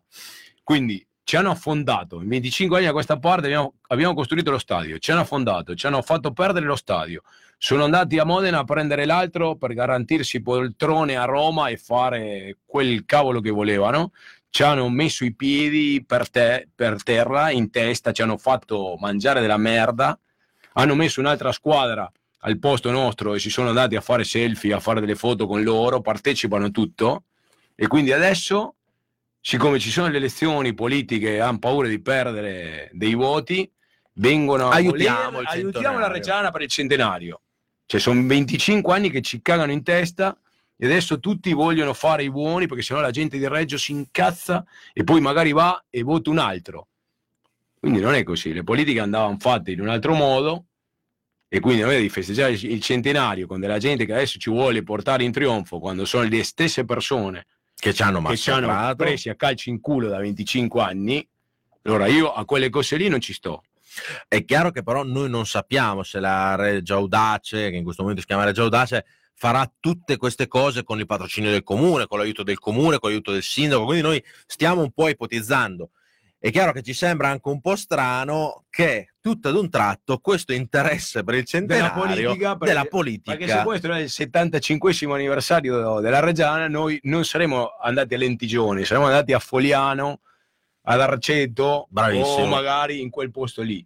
Boh, quindi per me la cosa più importante da fare è andare a prendersi il marchio. Ci sono dei ragazzi che ci stanno lavorando con l'azionariato popolare, nessuna forza politica o qualcuno si è avvicinato, per fortuna, perché questo deve rimanere una cosa di tifosi. assolutamente. Però, sai, la gente al bar inizia a parlare, questo ci prende il marchio, l'altro dai soldi e l'uomo del barretto a granata si gira, tornano i vecchi, i vecchi che già conosciamo in giro Quindi poi la gente inizia a pensare e a fare no, perché la gente non è stupida, soprattutto la gente che va a vedere la Reggiana. Gli altri gli possono raccontare della balia, del soldi, del benessere che va tutto bene con la Serie A, che il turismo, che tutte le cagate che sono sei anni che ci, ci stanno raccontando e adesso sono loro i primi a dire perdiamo 15 milioni di euro perché la gente non ci viene a vedere. Come? Erano Sì, loro quelli che chiaro. portavano 20 milioni di euro alla città che era tutto pieno, sabato e domenica non si trovava un posto in albergo perché c'era Sassuolo Empoli, allora da Empoli venivano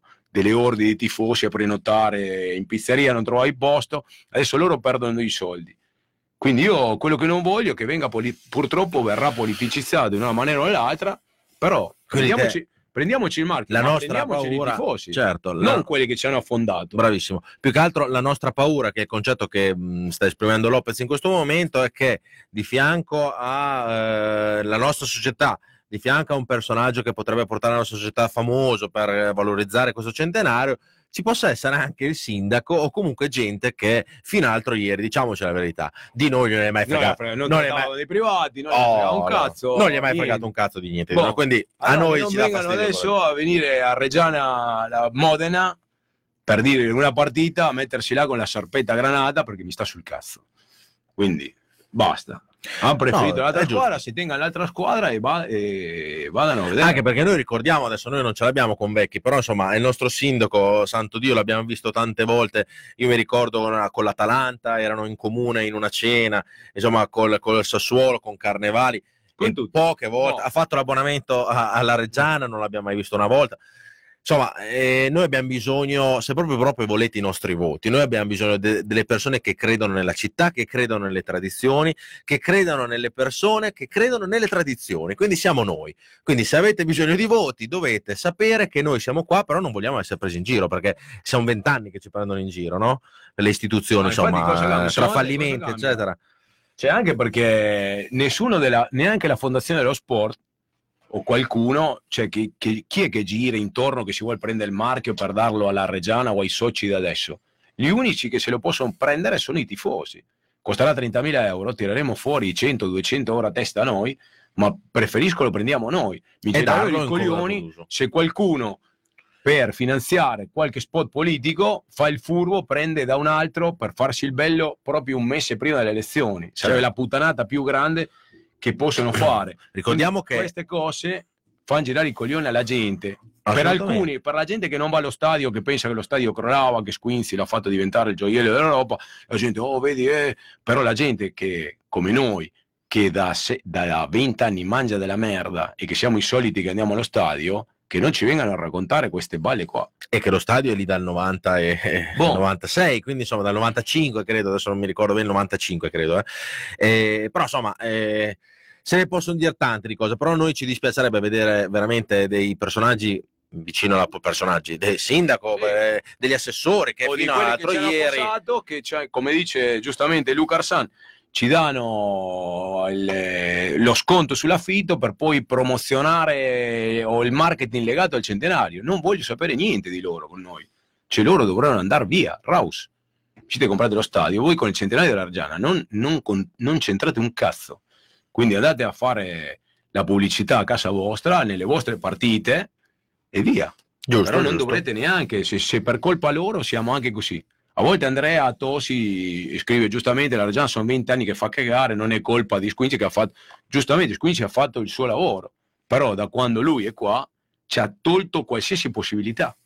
Perché se Sì. prima avevamo un 2-3% di possibilità di andare in Serie B o, in se- o tornare in Serie A, adesso con loro che dicono che perdono i soldi nonostante faccia il tutto esaurito tutte le partite perché ci hanno raccontato che a Sassuolo Empoli c'erano 15.000 persone Sassuolo Frosinone 15.000 persone mettono sempre e Sassuolo Juve c'era 22.000 allora la Juve cosa porta? 7.000 tifosi in più? Una Infatti, cazzata. allora infatti. ci hanno raccontato delle cazzate per sei anni adesso veniamo a scoprire che perdono 15 milioni di euro a 15 partite di ca- un mi- ogni volta che giocano a Reggio perdono un milione e mezzo di euro Eh, perché Oh. insomma, anche poi le vediamo le foto che, che girano sui social. Boh. Che sinceramente ci dispiace anche vedere il, no- il nostro stadio che è costruito da noi, vederlo così vuoto e, e non dico sprecato, ma comunque usato così per un'altra squadra che non c'entra niente con Reggio Emilia. Però vabbè, quella è un po' una cosa nostra.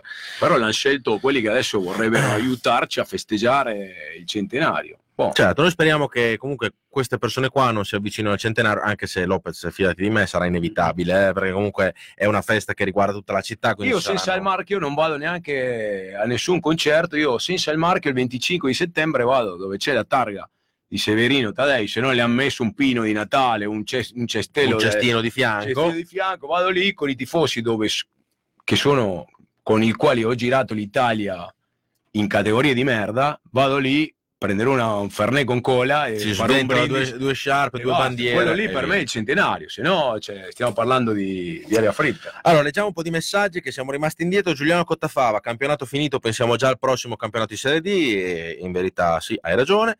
E Andreas Morbegno, Ligabue poi ha solo un accordo eh, per tutti gli album che ha fatto, zucchero tutta la vita. Ok. E- Potrebbe essere Neck, eh? Ne- un altro no, Neck personaggio legato al territorio. Neck ha fatto, ha fatto lui, credo che. far lui il granata. Però Ha credo. fatto nero verde, potrà Bravo. fare granata. Mamma mia, Il colore che non si arrende mai e farà. Tanto la canzone ce l'ha già che cambiata. schifo. Lopez. Eh, va bene, però alla gente gli piace. Marco Onesti che ci scrive da Modena, ci crediamo ancora, ma la, prego, eh, ma la Pergo sta dimostrando di meritare il primo posto.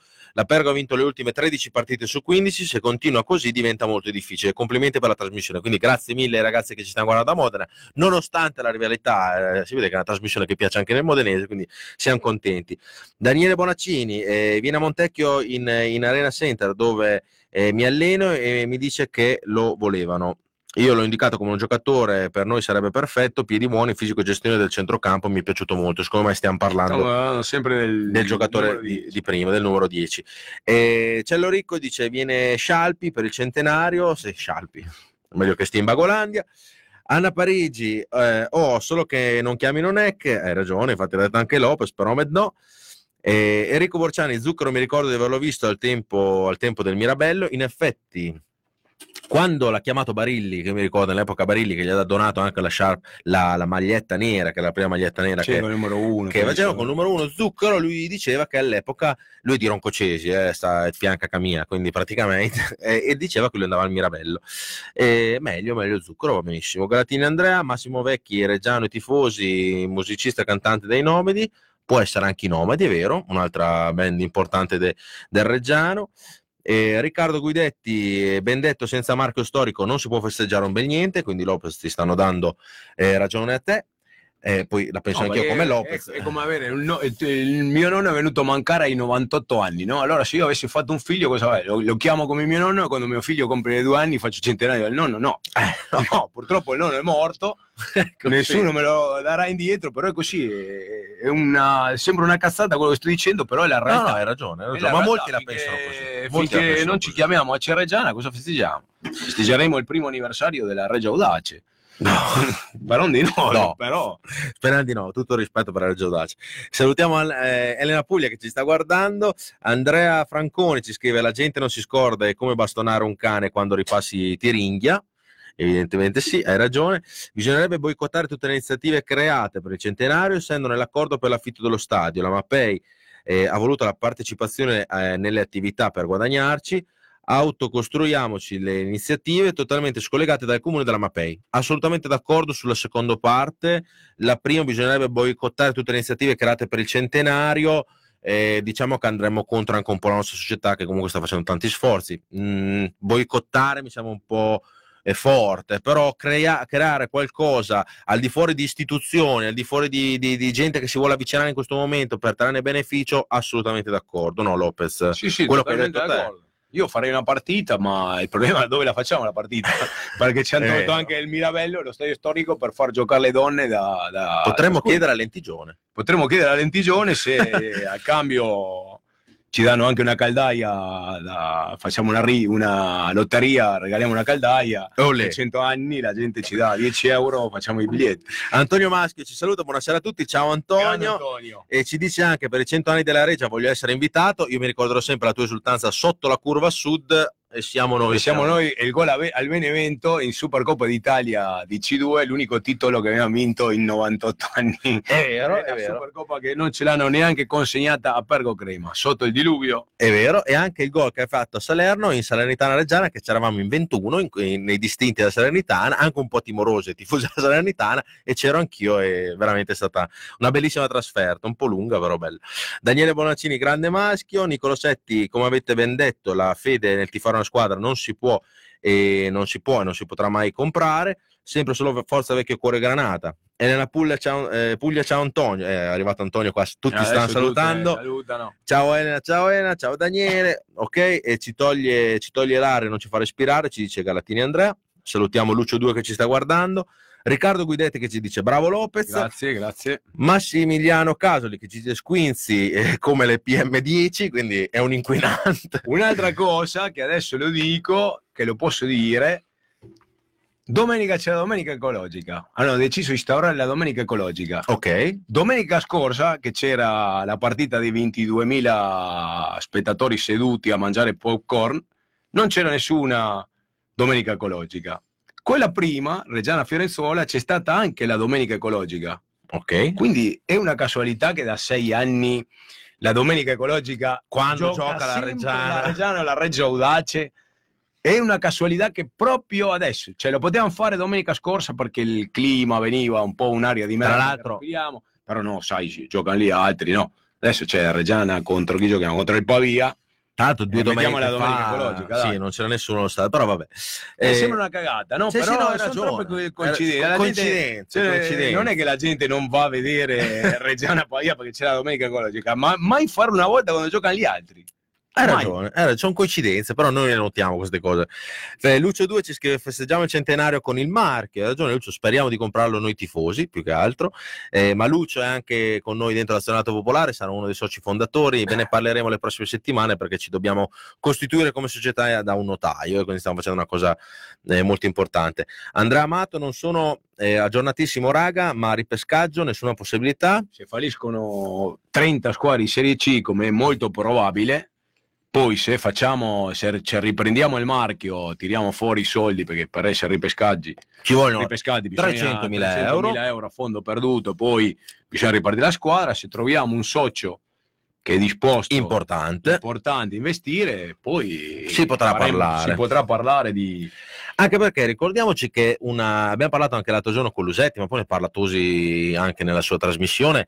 E questa serie D ci è costata 2 milioncini, giù di lì 2 milioni e 2, 2 milioni, 1 milione e 9, adesso non lo sappiamo bene i conti perché lo sapremo poi a fine dell'anno, però ricordiamoci che la Serie C ci costa il doppio, eh, perché in Serie D non vengono pagati i contributi ai giocatori e credo neanche a, a proprio i dipendenti, o se non un 20%, quindi si parla di, di- di poca roba. In Serie C invece sei professionista, quindi sarebbe proprio il doppio della spesa, quindi bisognerebbe tirare fuori dalle tasche dei soci reggiani quasi un 3-4 milioni per fare una squadra, non dico di tutto rispetto, ma per- almeno per salvarsi. Rispetto, dai, se guardi la classifica quest'anno ti, viene, ti taglieresti le palle perché c'hai l'Imolese, Pordenone, Imolese, Fermana. Dai, Però a noi ce l'ha messa, hai ragione, ce Lopez. l'ha messa senza anestesia in quel posto perché ci hanno chiavato nell'anno del centenario quando vanno 5 squadre in Serie B che con la base dell'anno scorso che già qualcuno aveva parlato con i giocatori che si avevano dimezzato lo stipendio con tale di rimanere.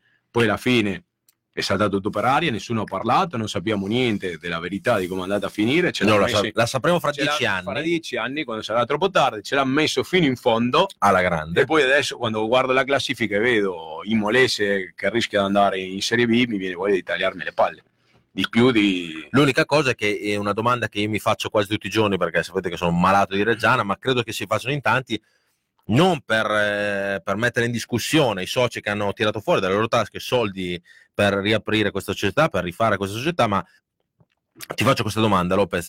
Secondo te, attualmente i soci attuali hanno, l- non dico la potenza economica perché hanno tutte aziende che guadagnano, che, che comunque fatturano milioni di euro, però hanno la possibilità di spendere 3, 4, 5 milioni di euro per eh, loro hanno un contratto diciamo triennale per questa Regia Audace, per da sindaco.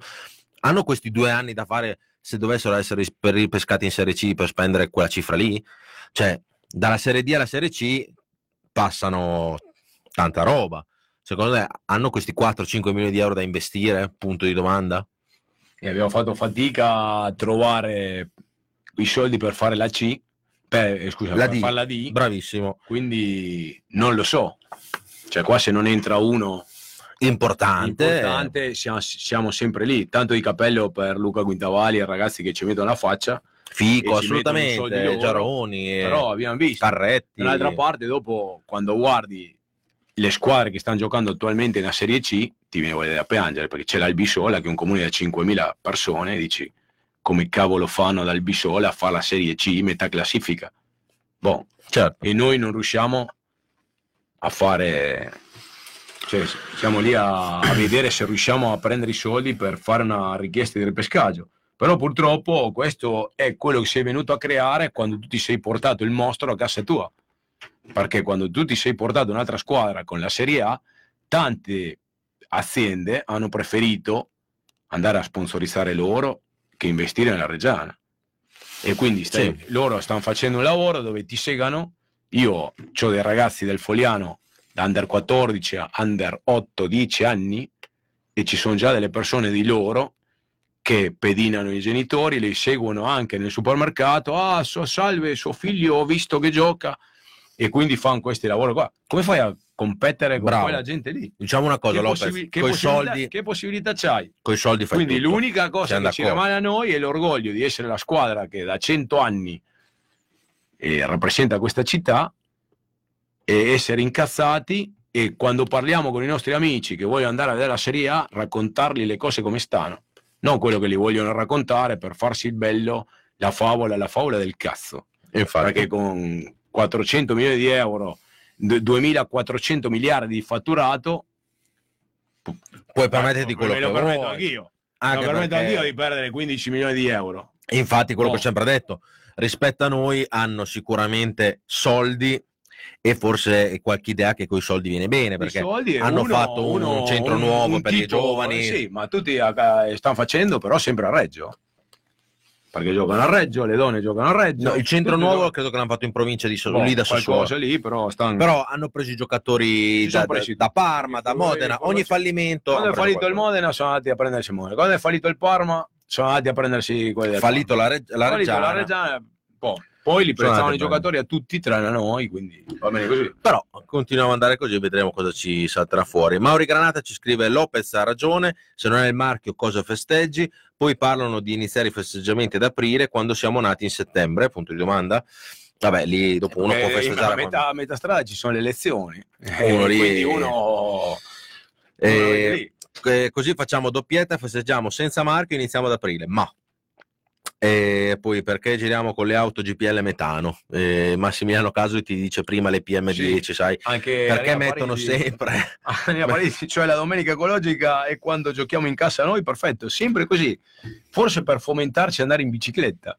Ci vedranno, un po', ci vedranno un po'... come il vecchio Mirabello che andavamo tutti, tutti eh, in bici. Sì, sì.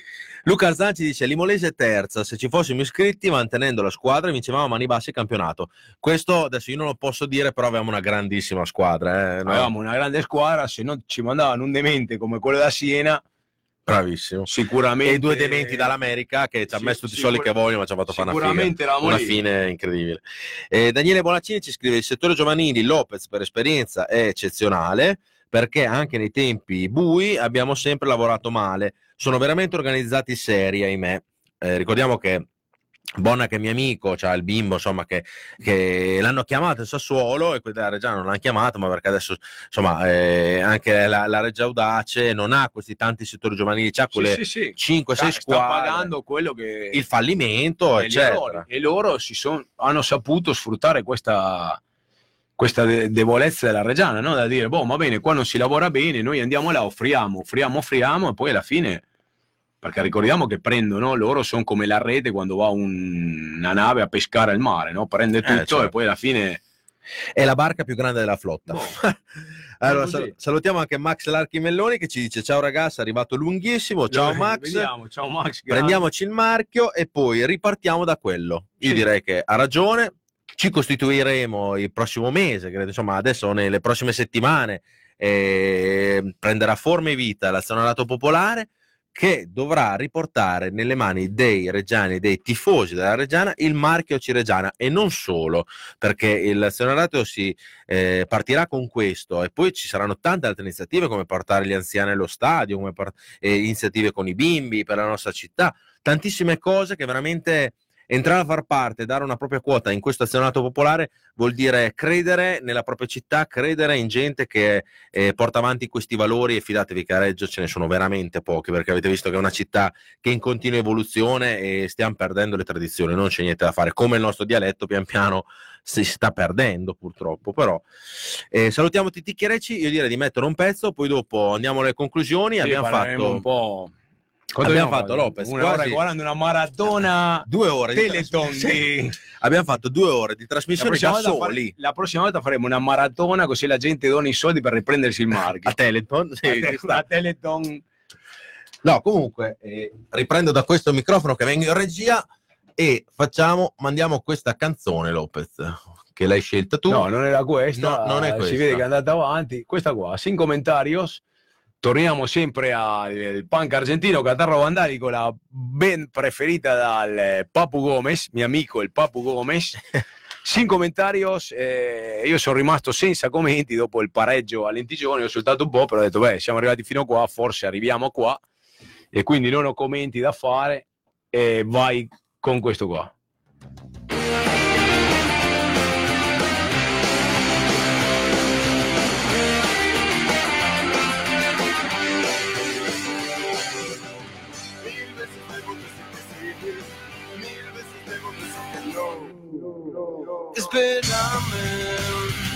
Espérame. Mil veces debo decir que no, mil veces debo decir que sí. Abrázame, abrázame. Oh.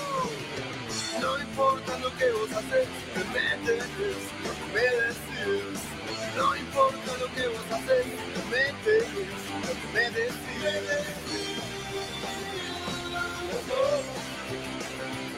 Comentarios,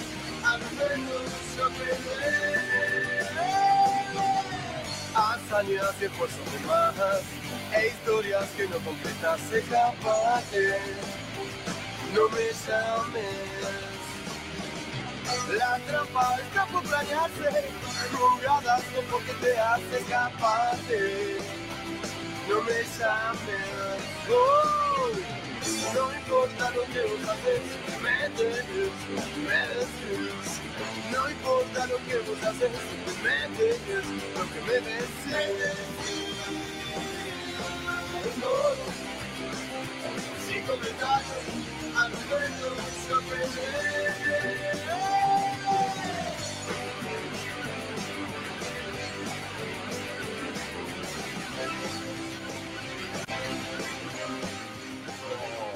eccoci qua Ho siamo visto tornati- muovere la testa, vuol dire che ti è piaciuto. sì è carico bravo Lopez perché Fede Stilo si chiama il disco, sarà dai primi anni 2000, quindi se qualcuno vuole andare ad ascoltare questa band di Tandil, provincia di Buenos Aires, può andare può su andare su, su YouTube, e eh, cercare i pezzi. Catarro Vandalico con la K.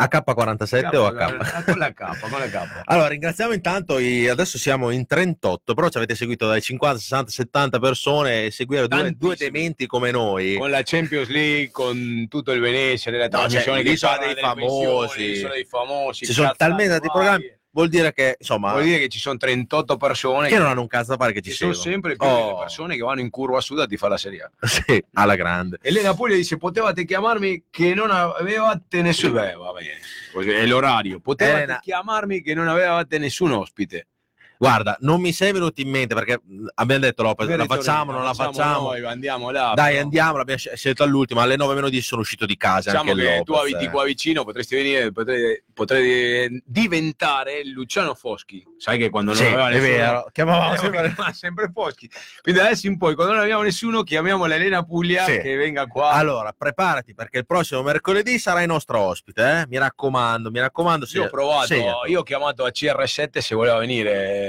in trasmissione, mi ha detto no, che. Stava parlando con quello Eh no, che se no invase il veniva con campo. Ho provato a chiamare l'invasore del campo, però doveva tornare al Belgio perché doveva prendere la pensione in Belgio. Ci manda un messaggio Max Merlo- Melloni, che insomma sarà il nostro presidente della Senato Popolare. Noi saremo quelli che saranno a guardia di Reggianità, alla guardia di Reggianità, della Reggianità. Mi aspetto veramente una quantità di adesioni. Eh, noi non ci stipendiamo, noi siamo volontari e faremo di tutto per conservare quanto belli siamo, eh, senza dover dir sì a nessuno. Infatti io sto guardando Archimeloni al 300% perché è giusto che sia così. Il marchio, visto che né l'amministrazione comunale né i diversi imprenditori hanno saputo tenere cura, adesso tocca a noi, no? Adesso ce lo prendiamo noi, lo teniamo noi e via. Facciamo noi dei mediatori e andiamo avanti così. Quello che... Come? Sto leggendo i messaggi, mi viene da ridere. Intanto leggiamo il messaggio di Davide. Grande Davide, che ci dice c'è, c'è un po' più caldo stasera, sei senza giacca, come dice a te Lopez, Sì, perché sì, io di sì, solito sono in maglietto, sono in No, maglione. io di solito ho sempre la giacca perché c'ho freddo e tutto, ma c'ho caldo. Oggi No, c'ho poi- caldo. Eh, diciamo anche alle persone che ci stanno seguendo che non sanno che prima di noi c'era degli altri ragazzi, perché noi facciamo la C'era- trasmissione il mercoledì alle 21.10, c'è Brenno, Bruno C'era Brenno, Bruno Breno con il suo Bruno Breno After Work, c'erano 20 persone in studio. di e- cui due gnocche con un profumo della Madonna. profumo della Madonna. Oh, Però, sai, ci riscaldano l'ambiente prima, invece le ultime due o tre trasmissioni precedenti, cioè siamo arrivati abbiamo aperto praticamente la radio noi, no? C'era un freddo da- c'era un freddo della sì, Madonna. c'era quindi- freddo, l'ultima volta abbiamo aperto non c'era freddo. Poi, Poi c'era freddo anche fuori, adesso si è alzata un po' la temperatura.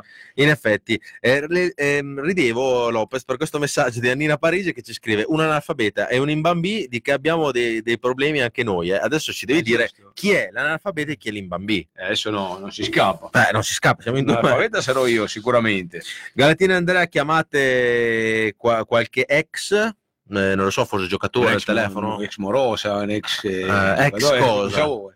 Eh, spiegacela, spiegacela Andrea, anche perché secondo me alle 11 se chiamiamo anche qualcuno di ex contento di aver giocato nella Reggiana ci manda a fanculo, però, però dici qualcosa. Laura Immovilli a turni ci potete far venire tutti, Sì, eh, quindi Perché olè, eh, tutte- chi vuole venire manda un Oh. messaggio privato sulla pagina e, e andiamo, 50 qua. euro ci dà 50 euro a testa no è uno scherzo che non vengano a dire dopo Severi ma giusti, voi fate pagare, Voi fate pagare, bastardi, siete merde, merde. merde, vabbè. no ve- venite qua ci portate Benessere. ci portate benessere potete, eh, potete portare un panino una Quello che volete quello quello che volete. noi prendiamo tutti più che volentieri tra l'altro poi siete tutti tifosi della Reggiana accaniti come noi Infatti. quindi è giusto che anche mica voi- normali mica come normali perché sennò È nella Puglia che ci scrive mercoledì mi sa che non riesco, vedi già, Eh, Elena, adesso eh, inizia, non mi chiamate Eh. e adesso mercoledì ti ripacco già adesso. fuori eh. che c'è la Champions mercoledì che, che sarà. Ah, non lo so, non lo so, mercoledì forse ci avrà impegni con la famiglia, non so perché.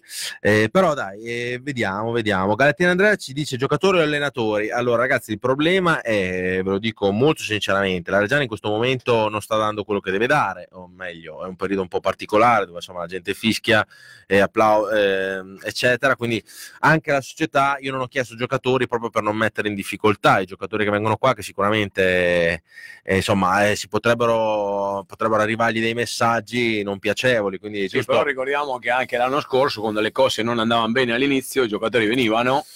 Ricordiamo Sì. il caso del Ti- del Tigner che non segnava, la gente ah, viene qua per prendere. eh. È venuto qua, dopo alla fine è iniziato. E io mi ricordo quella puntata lì, non è che. No, non l'hanno, non- non l'hanno massacrato, però, insomma in questo fine, in momento... questo momento Mm, cerchiamo- anche evitare. giusto- Sì, cerchiamo anche di non mettere in difficoltà la società nel dirci di no, perché è un momento un po' particolare dove ci devono concentrare. Non lo so, ragazzi, noi ci buttiamo, pensiamo un po' questo. Eh, anche perché l'altra volta è venuto uno dei soci Giaroni della Reggiana, quindi adesso abbiamo chiamato il presidente più e più volte, non, c'è mai, non è mai venuto da noi, è andato due volte a Tele Tricolore, è andato una volta a Tele Reggio, le mai Gnucche. Però vabbè, Luca Quintavalli quando vuoi venire la porta è sempre aperta. E chiameremo anche Fico che abbiamo chiamato.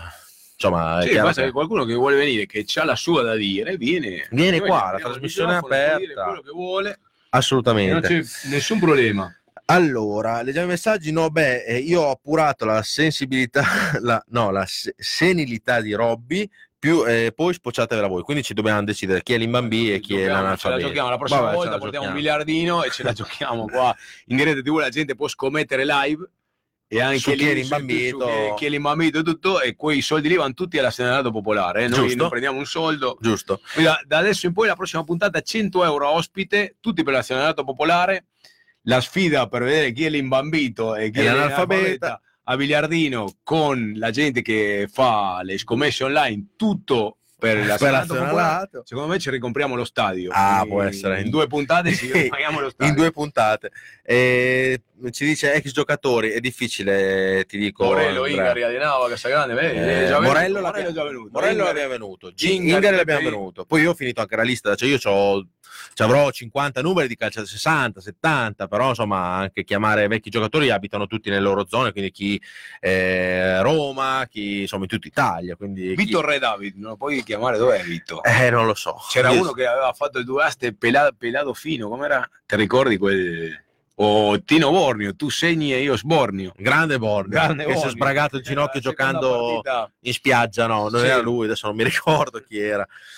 Eh, allora, niente ragazzi, allora parliamo, eh, leggiamo gli ultimi messaggi, ce ne Eh, stiamo mandando sui mica normali, avete ragione, ma la, ma la regia è amore, è love, Giusto, giusto. eh, Laura. Però siamo mica normali perché continuare a tifare una squadra così Eh, ed è giusto che sia bisogna così. essere bisogna essere gente mica normale, bisogna al mondo che ci sia più gente mica normale come noi.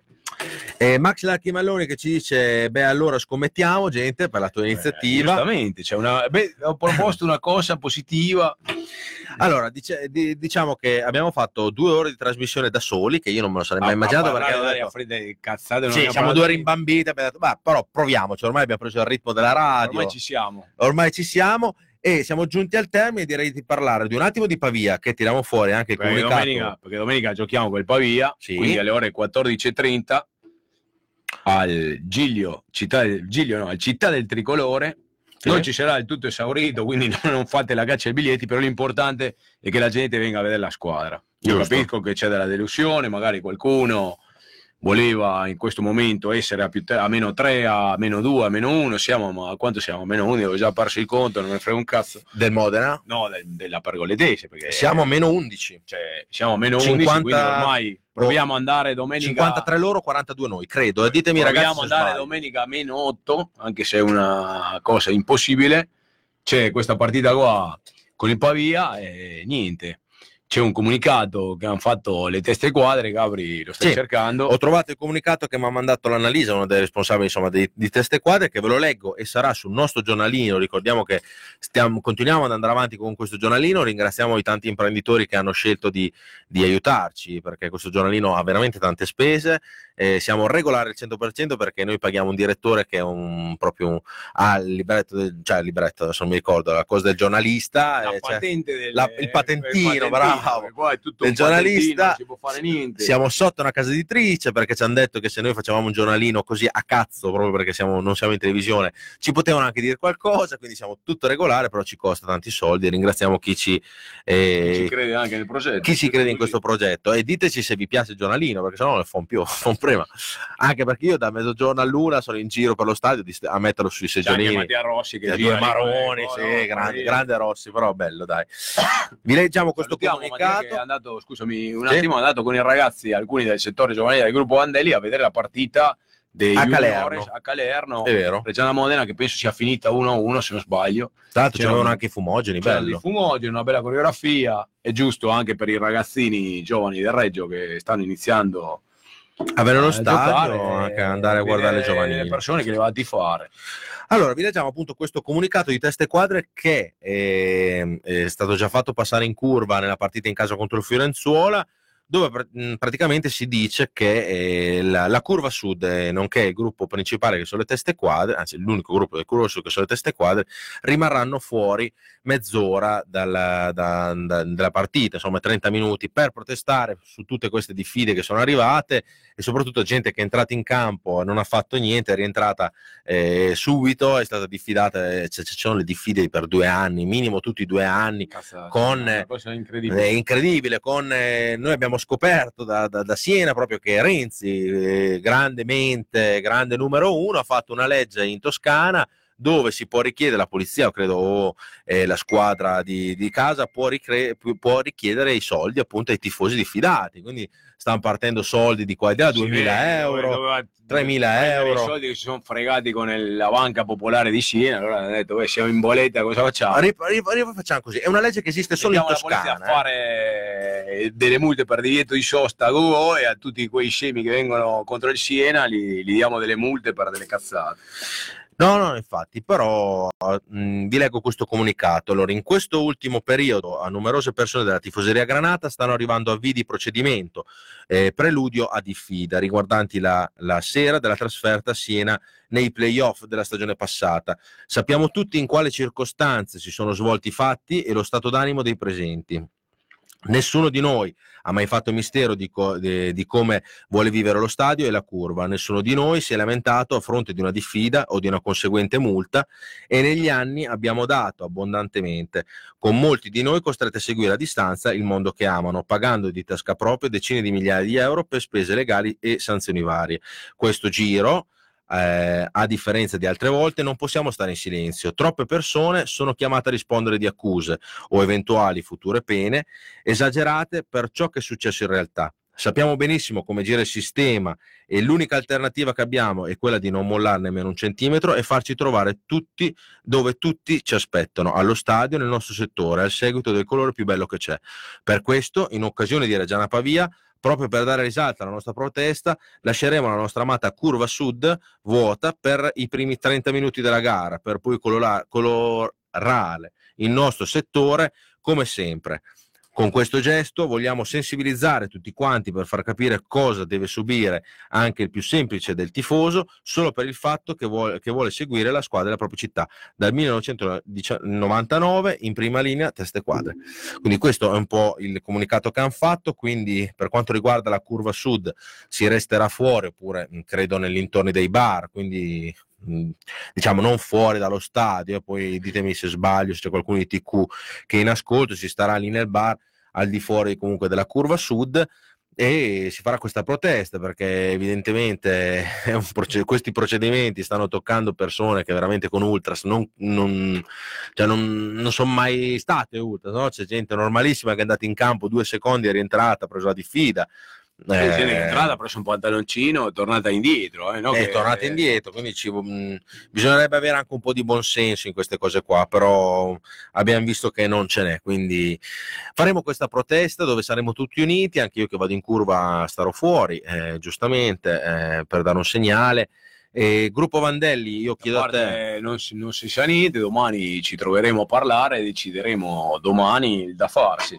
Quindi infatti io ho sentito anche Gigi, mi ha detto che dovete fare una riunione ancora. Sì, sì, faremo una riunione domani e decideremo, cioè lo mettiamo anche come, come fanno tutte le TQ, no? È tutto a votazione nelle riunioni, certo. si decide tutti insieme. A maggioranza, a maggioranza vince. Non è che viene uno dice si fa così perché quindi domani, domani decideremo. Non, non, ti posso dire niente perché non ho sentito gli altri, però si deciderà. Si deciderà. Quindi il gruppo Mandelli domani deciderà dopo la riunione che fanno domani, quindi Testeguara starà fuori eh, i primi 30 minuti della partita.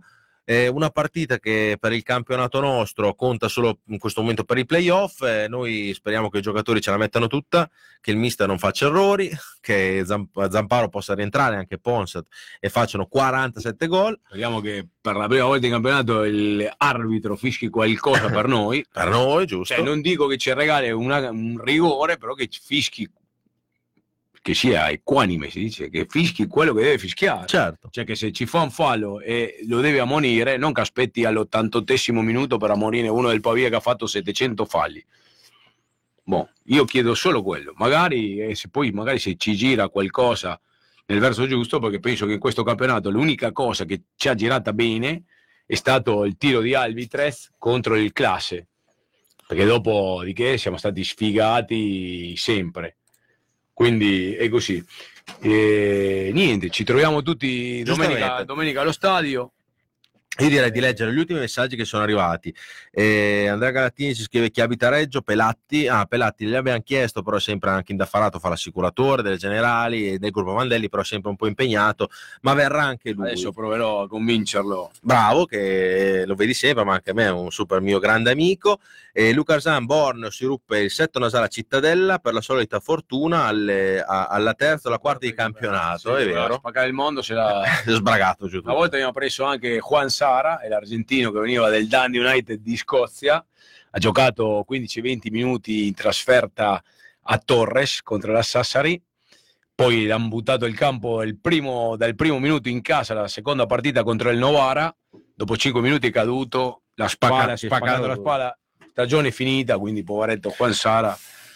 Anna, eh, Annina Parigi si scrive: Mi piace il vostro francese di, di stasera, ruota libera proprio. Quindi stasera abbiamo detto un po' di parolacce perché non eravamo in diretta, ci sta. No, ci E sta. poi siamo anche peggio eh, allo stadio perché Allo ci stadio- vede, soprattutto Lopez con gli arbitri, non ci mette Io me- penso due minuti. essere eh. stato abbastanza corretto oggi e anche a Lentigione. Galettina Comunque Andrea, faccio un appunto Vai. su Juan Sara che c'è un figlio, il suo primo figlio che è nato a Reggio Emilia mentre lui era qua infortunato e l'ha chiamato Emilio. E questo me l'ha detto mio fratello perché l'ha visto quando ha smesso di giocare nel ferrocarrile oeste. Ha parlato, c'era il suo figlio e mi ha detto mio fratello, ho visto un pazzo con la maglia della Reggiana in tv. Ho detto, ma stai scherzando? No, Juan Sara, quello che giocava nel ferro, il figlio, che l'ha chiamato Emilio e ha spiegato che lo ha chiamato Emilio perché è nato a. Reggio Emilia in onore di Reggio Emilia. speriamo Quindi che adesso quando torno a Buenos Aires devo andare a cercare a Juan Sara Beh, che allena la squadra, studianti di Buenos Aires in Primera B metropolitana che è la seconda in classifica, la mia squadra è terza, sono lì e tra un po' dovremo andare a giocare contro la squadra di Juan Sara sperando di vincere. Speriamo che quel nome lì non gli porti sfighe come, Vabbè, come noi. il figlio come noi, però Allora, leggiamo gli ultimi messaggi. Eh, Galattina Andrea, il, giornal- eh, il- il top, il giornalino, grazie mille. Eh, Giacomo Bonaccini Cicerone è arrivato tardi, ma poi vi riguardo, grazie. giusto così. Ringraziamo anche tutti i ragazzi che ci riguardano, perché se voi andate a Sì. guardare ogni post c'è le visualizzazioni. eh. Noi facciamo per questa diretta sempre 1500, 2000, 2005, quindi sono veramente tante persone che non che ci guardano solo in diretta, ma ci riguardano. Si guardano perché- in differita, cioè è una cosa incredibile. Veramente Però, bello, sono le nostre piccole soddisfazioni. Eh, Riccardo Guidetti, ottimo il giornalino, continuate così, grazie mille. Eh, Galattina Andrea, essere imparziale, grande Sara, ok. Salutiamo Mirko Mussolini che ci sta guardando, Laura Immoviglia, Elena Puglia, tanta gente. Allora, io ormai era finito, dai. abbiamo fatto Sono due ore. 11.10, abbiamo fatto due, Due ore, ore. Non stop. Due ore non stop, pensavamo di fare 10 minuti, abbiamo detto dai facciamo 40 minuti poi andiamo a casa, però Ci siamo sentiti Ci alle siamo. 8.30 che mi hai mandato a quel paese perché non ti rispondevo il telefono che eri in carico. Oh, volevo pensare a Fede, eh, cosa facciamo? Fatto- oh. Andiamo, prendiamo la macchina e andiamo al canale. Ragazzi, gli ho fatto tre chiamate, erano le 8.30 le 8.33 eh, e stavo mangiando, ho detto qua devo partire da Reggio, per arrivare qua ci vuole un quarto d'ora e Lopez aveva il cellulare in carica sotto ca- in camera eh, che era in, camera in carica. carica. Dopo mia mamma mi ha detto, oh, ti sta squillando il telefono, ti sta squillando, era disperata. E Comunque. così sono nati due ore di trasmissione le più pazze della storia de- Bellissimo, abbiamo, abbiamo mandato, allora, abbiamo mandato a fanculo chi doveva mandare a fanculo, abbiamo detto che tutte le parolacce che non possiamo dire che mi devo In televisione. in televisione. Ci siamo risparmiati le madonne perché siamo bravi, Siamo bravi, le teniamo per la partita di Pavia, Siamo un po' credenti, così quello eh, ci manda qualcosa di è positivo. vero. Io direi che siamo arrivati al termine di questa, di questa puntata, un po' anomala di Severi ma giusti, però siamo andati bene, ditecelo se Sì, siamo andati bene. chiudiamo con il messaggio della Elena che dice andate a letto che tardi, sì andiamo a letto. Andiamo, eh. Sì, te sei una paccare, eh, ricordati che ti ripacco. eh. Però va bene, dai, ti aspettiamo a te e le altre ragazze qua in trasmissione. Vi lasciamo con eh, questa, questo- questa canzone che hanno fatto i quadretti in broad, si chiama La Pavera, dove ci sono anche degli spazi di, di, di- di reggianità, dove si parla anche di Reggiana, eccetera. Andate a vedere il video su, sì, su. Facebook è molto bello. Bravissimo, il video su Quadretti in Broad, eh, scrivetelo su Facebook e trovate subito. Sono dei ragazzi di Calerno che hanno fatto anche l'inno della Regia Audace. E cosa Sì. dire, Lopez? Niente. Io intanto vado Andate in cabina a- di regia. Posso chiudere? Andate tutti a fan. Ah, puoi dirlo, dai, puoi dirlo. Che No, tra no, no, andate tutti allo stadio domenica, c'è il Pavia, saremo i soliti di sempre, però la Reggiana va sempre sostenuta nel bene e nel male, nella cattiva sorte e quindi adesso quando si vedono i veri tifosi che nonostante tutto 25 anni di mangiare della merda, che oggi lo posso dire, hanno ancora la voglia di svegliarsi la domenica mattina e andare a tifare per l'unica squadra che nel bene e nel male rappresenta la città di. Reggio Emilia. Quindi domenica non ve ne deve fregare un cazzo del divieto di circolazione o prendete la bicicletta o montate in tre sulla macchina, passate, prendete il vicino di casa, mi, mi serve uno perché c'è una macchina un euro zero, viene anche te dalla Reggiana, portate la gente, andate allo stadio, chi vuole stare fuori per solidarietà ai primi minuti stia fuori, chi non vuole stare fuori vada dentro, però l'importante è che ci ritroviamo tutti per tifare la Reggiana, Giusto? ok? Quindi Allora. auguro una buona serata a tutti. Io ti dico grazie Lopez per questa No. puntata, mi sono divertito un sacco, se anche siamo stati in due, siamo Anch'io, andati siamo alla due- grande, facciamo veramente paura e che, che ne dicano i gelosoni, però grazie no le- como dijo Maradona, el que no le gusta que la chupe. Quindi, Grande- grandissimo, el que no le gusta que la chupe. Y buona serata a tutti. Ringraziamo tutti i tifosi che si sono collegati con noi su Face Regia 1919, chi ci ha seguito in streaming su www.krock.it. Noi lasceremo la diretta aperta fino alla fine della canzone. Ascoltatevi questa canzone perché è veramente molto molto bella, La Pavera. Buona serata.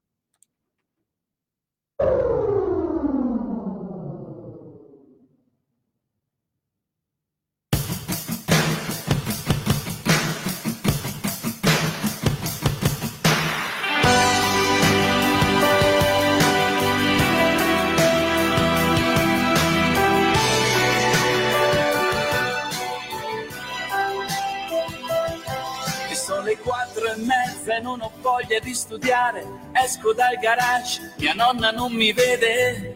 Poi di corsa al campo e con gli amici al campo. Le maglie fanno i pali, la traversa non esiste. Il tango quasi sgonfio, gli scarpini rovinati. Ti ricordi la pavera?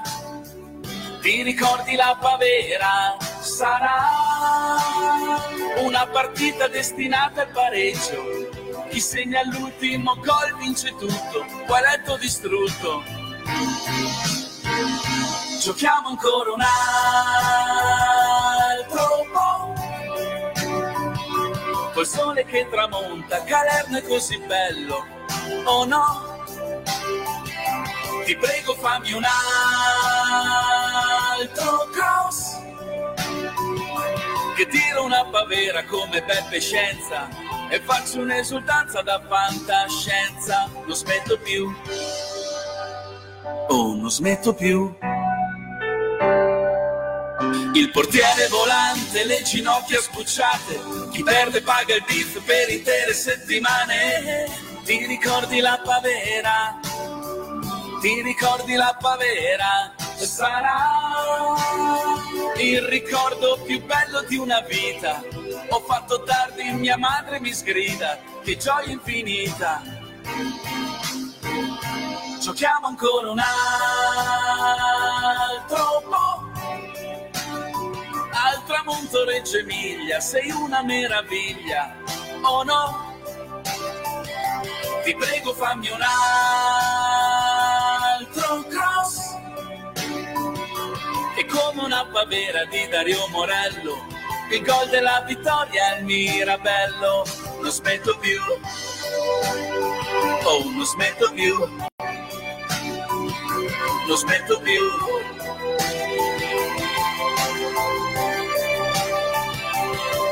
La povera come Andrea Silenzi per noi. Il grande pennellone. Se chiudo gli occhi mi rivedo negli anni 90 felice a dare calcio a pallone. Giochiamo ancora un altro po'. Col sole che tramonta, il campetto è così bello. Oh no? Ti prego fammi un altro e tiro una pavera come il tren Valencia che affonda il Bologna sotto la tempesta. Non dormo più, oh, non dormo più, non dormo più.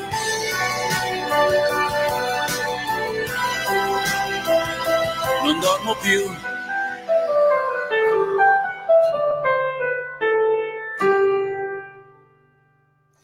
Buonanotte a tutti.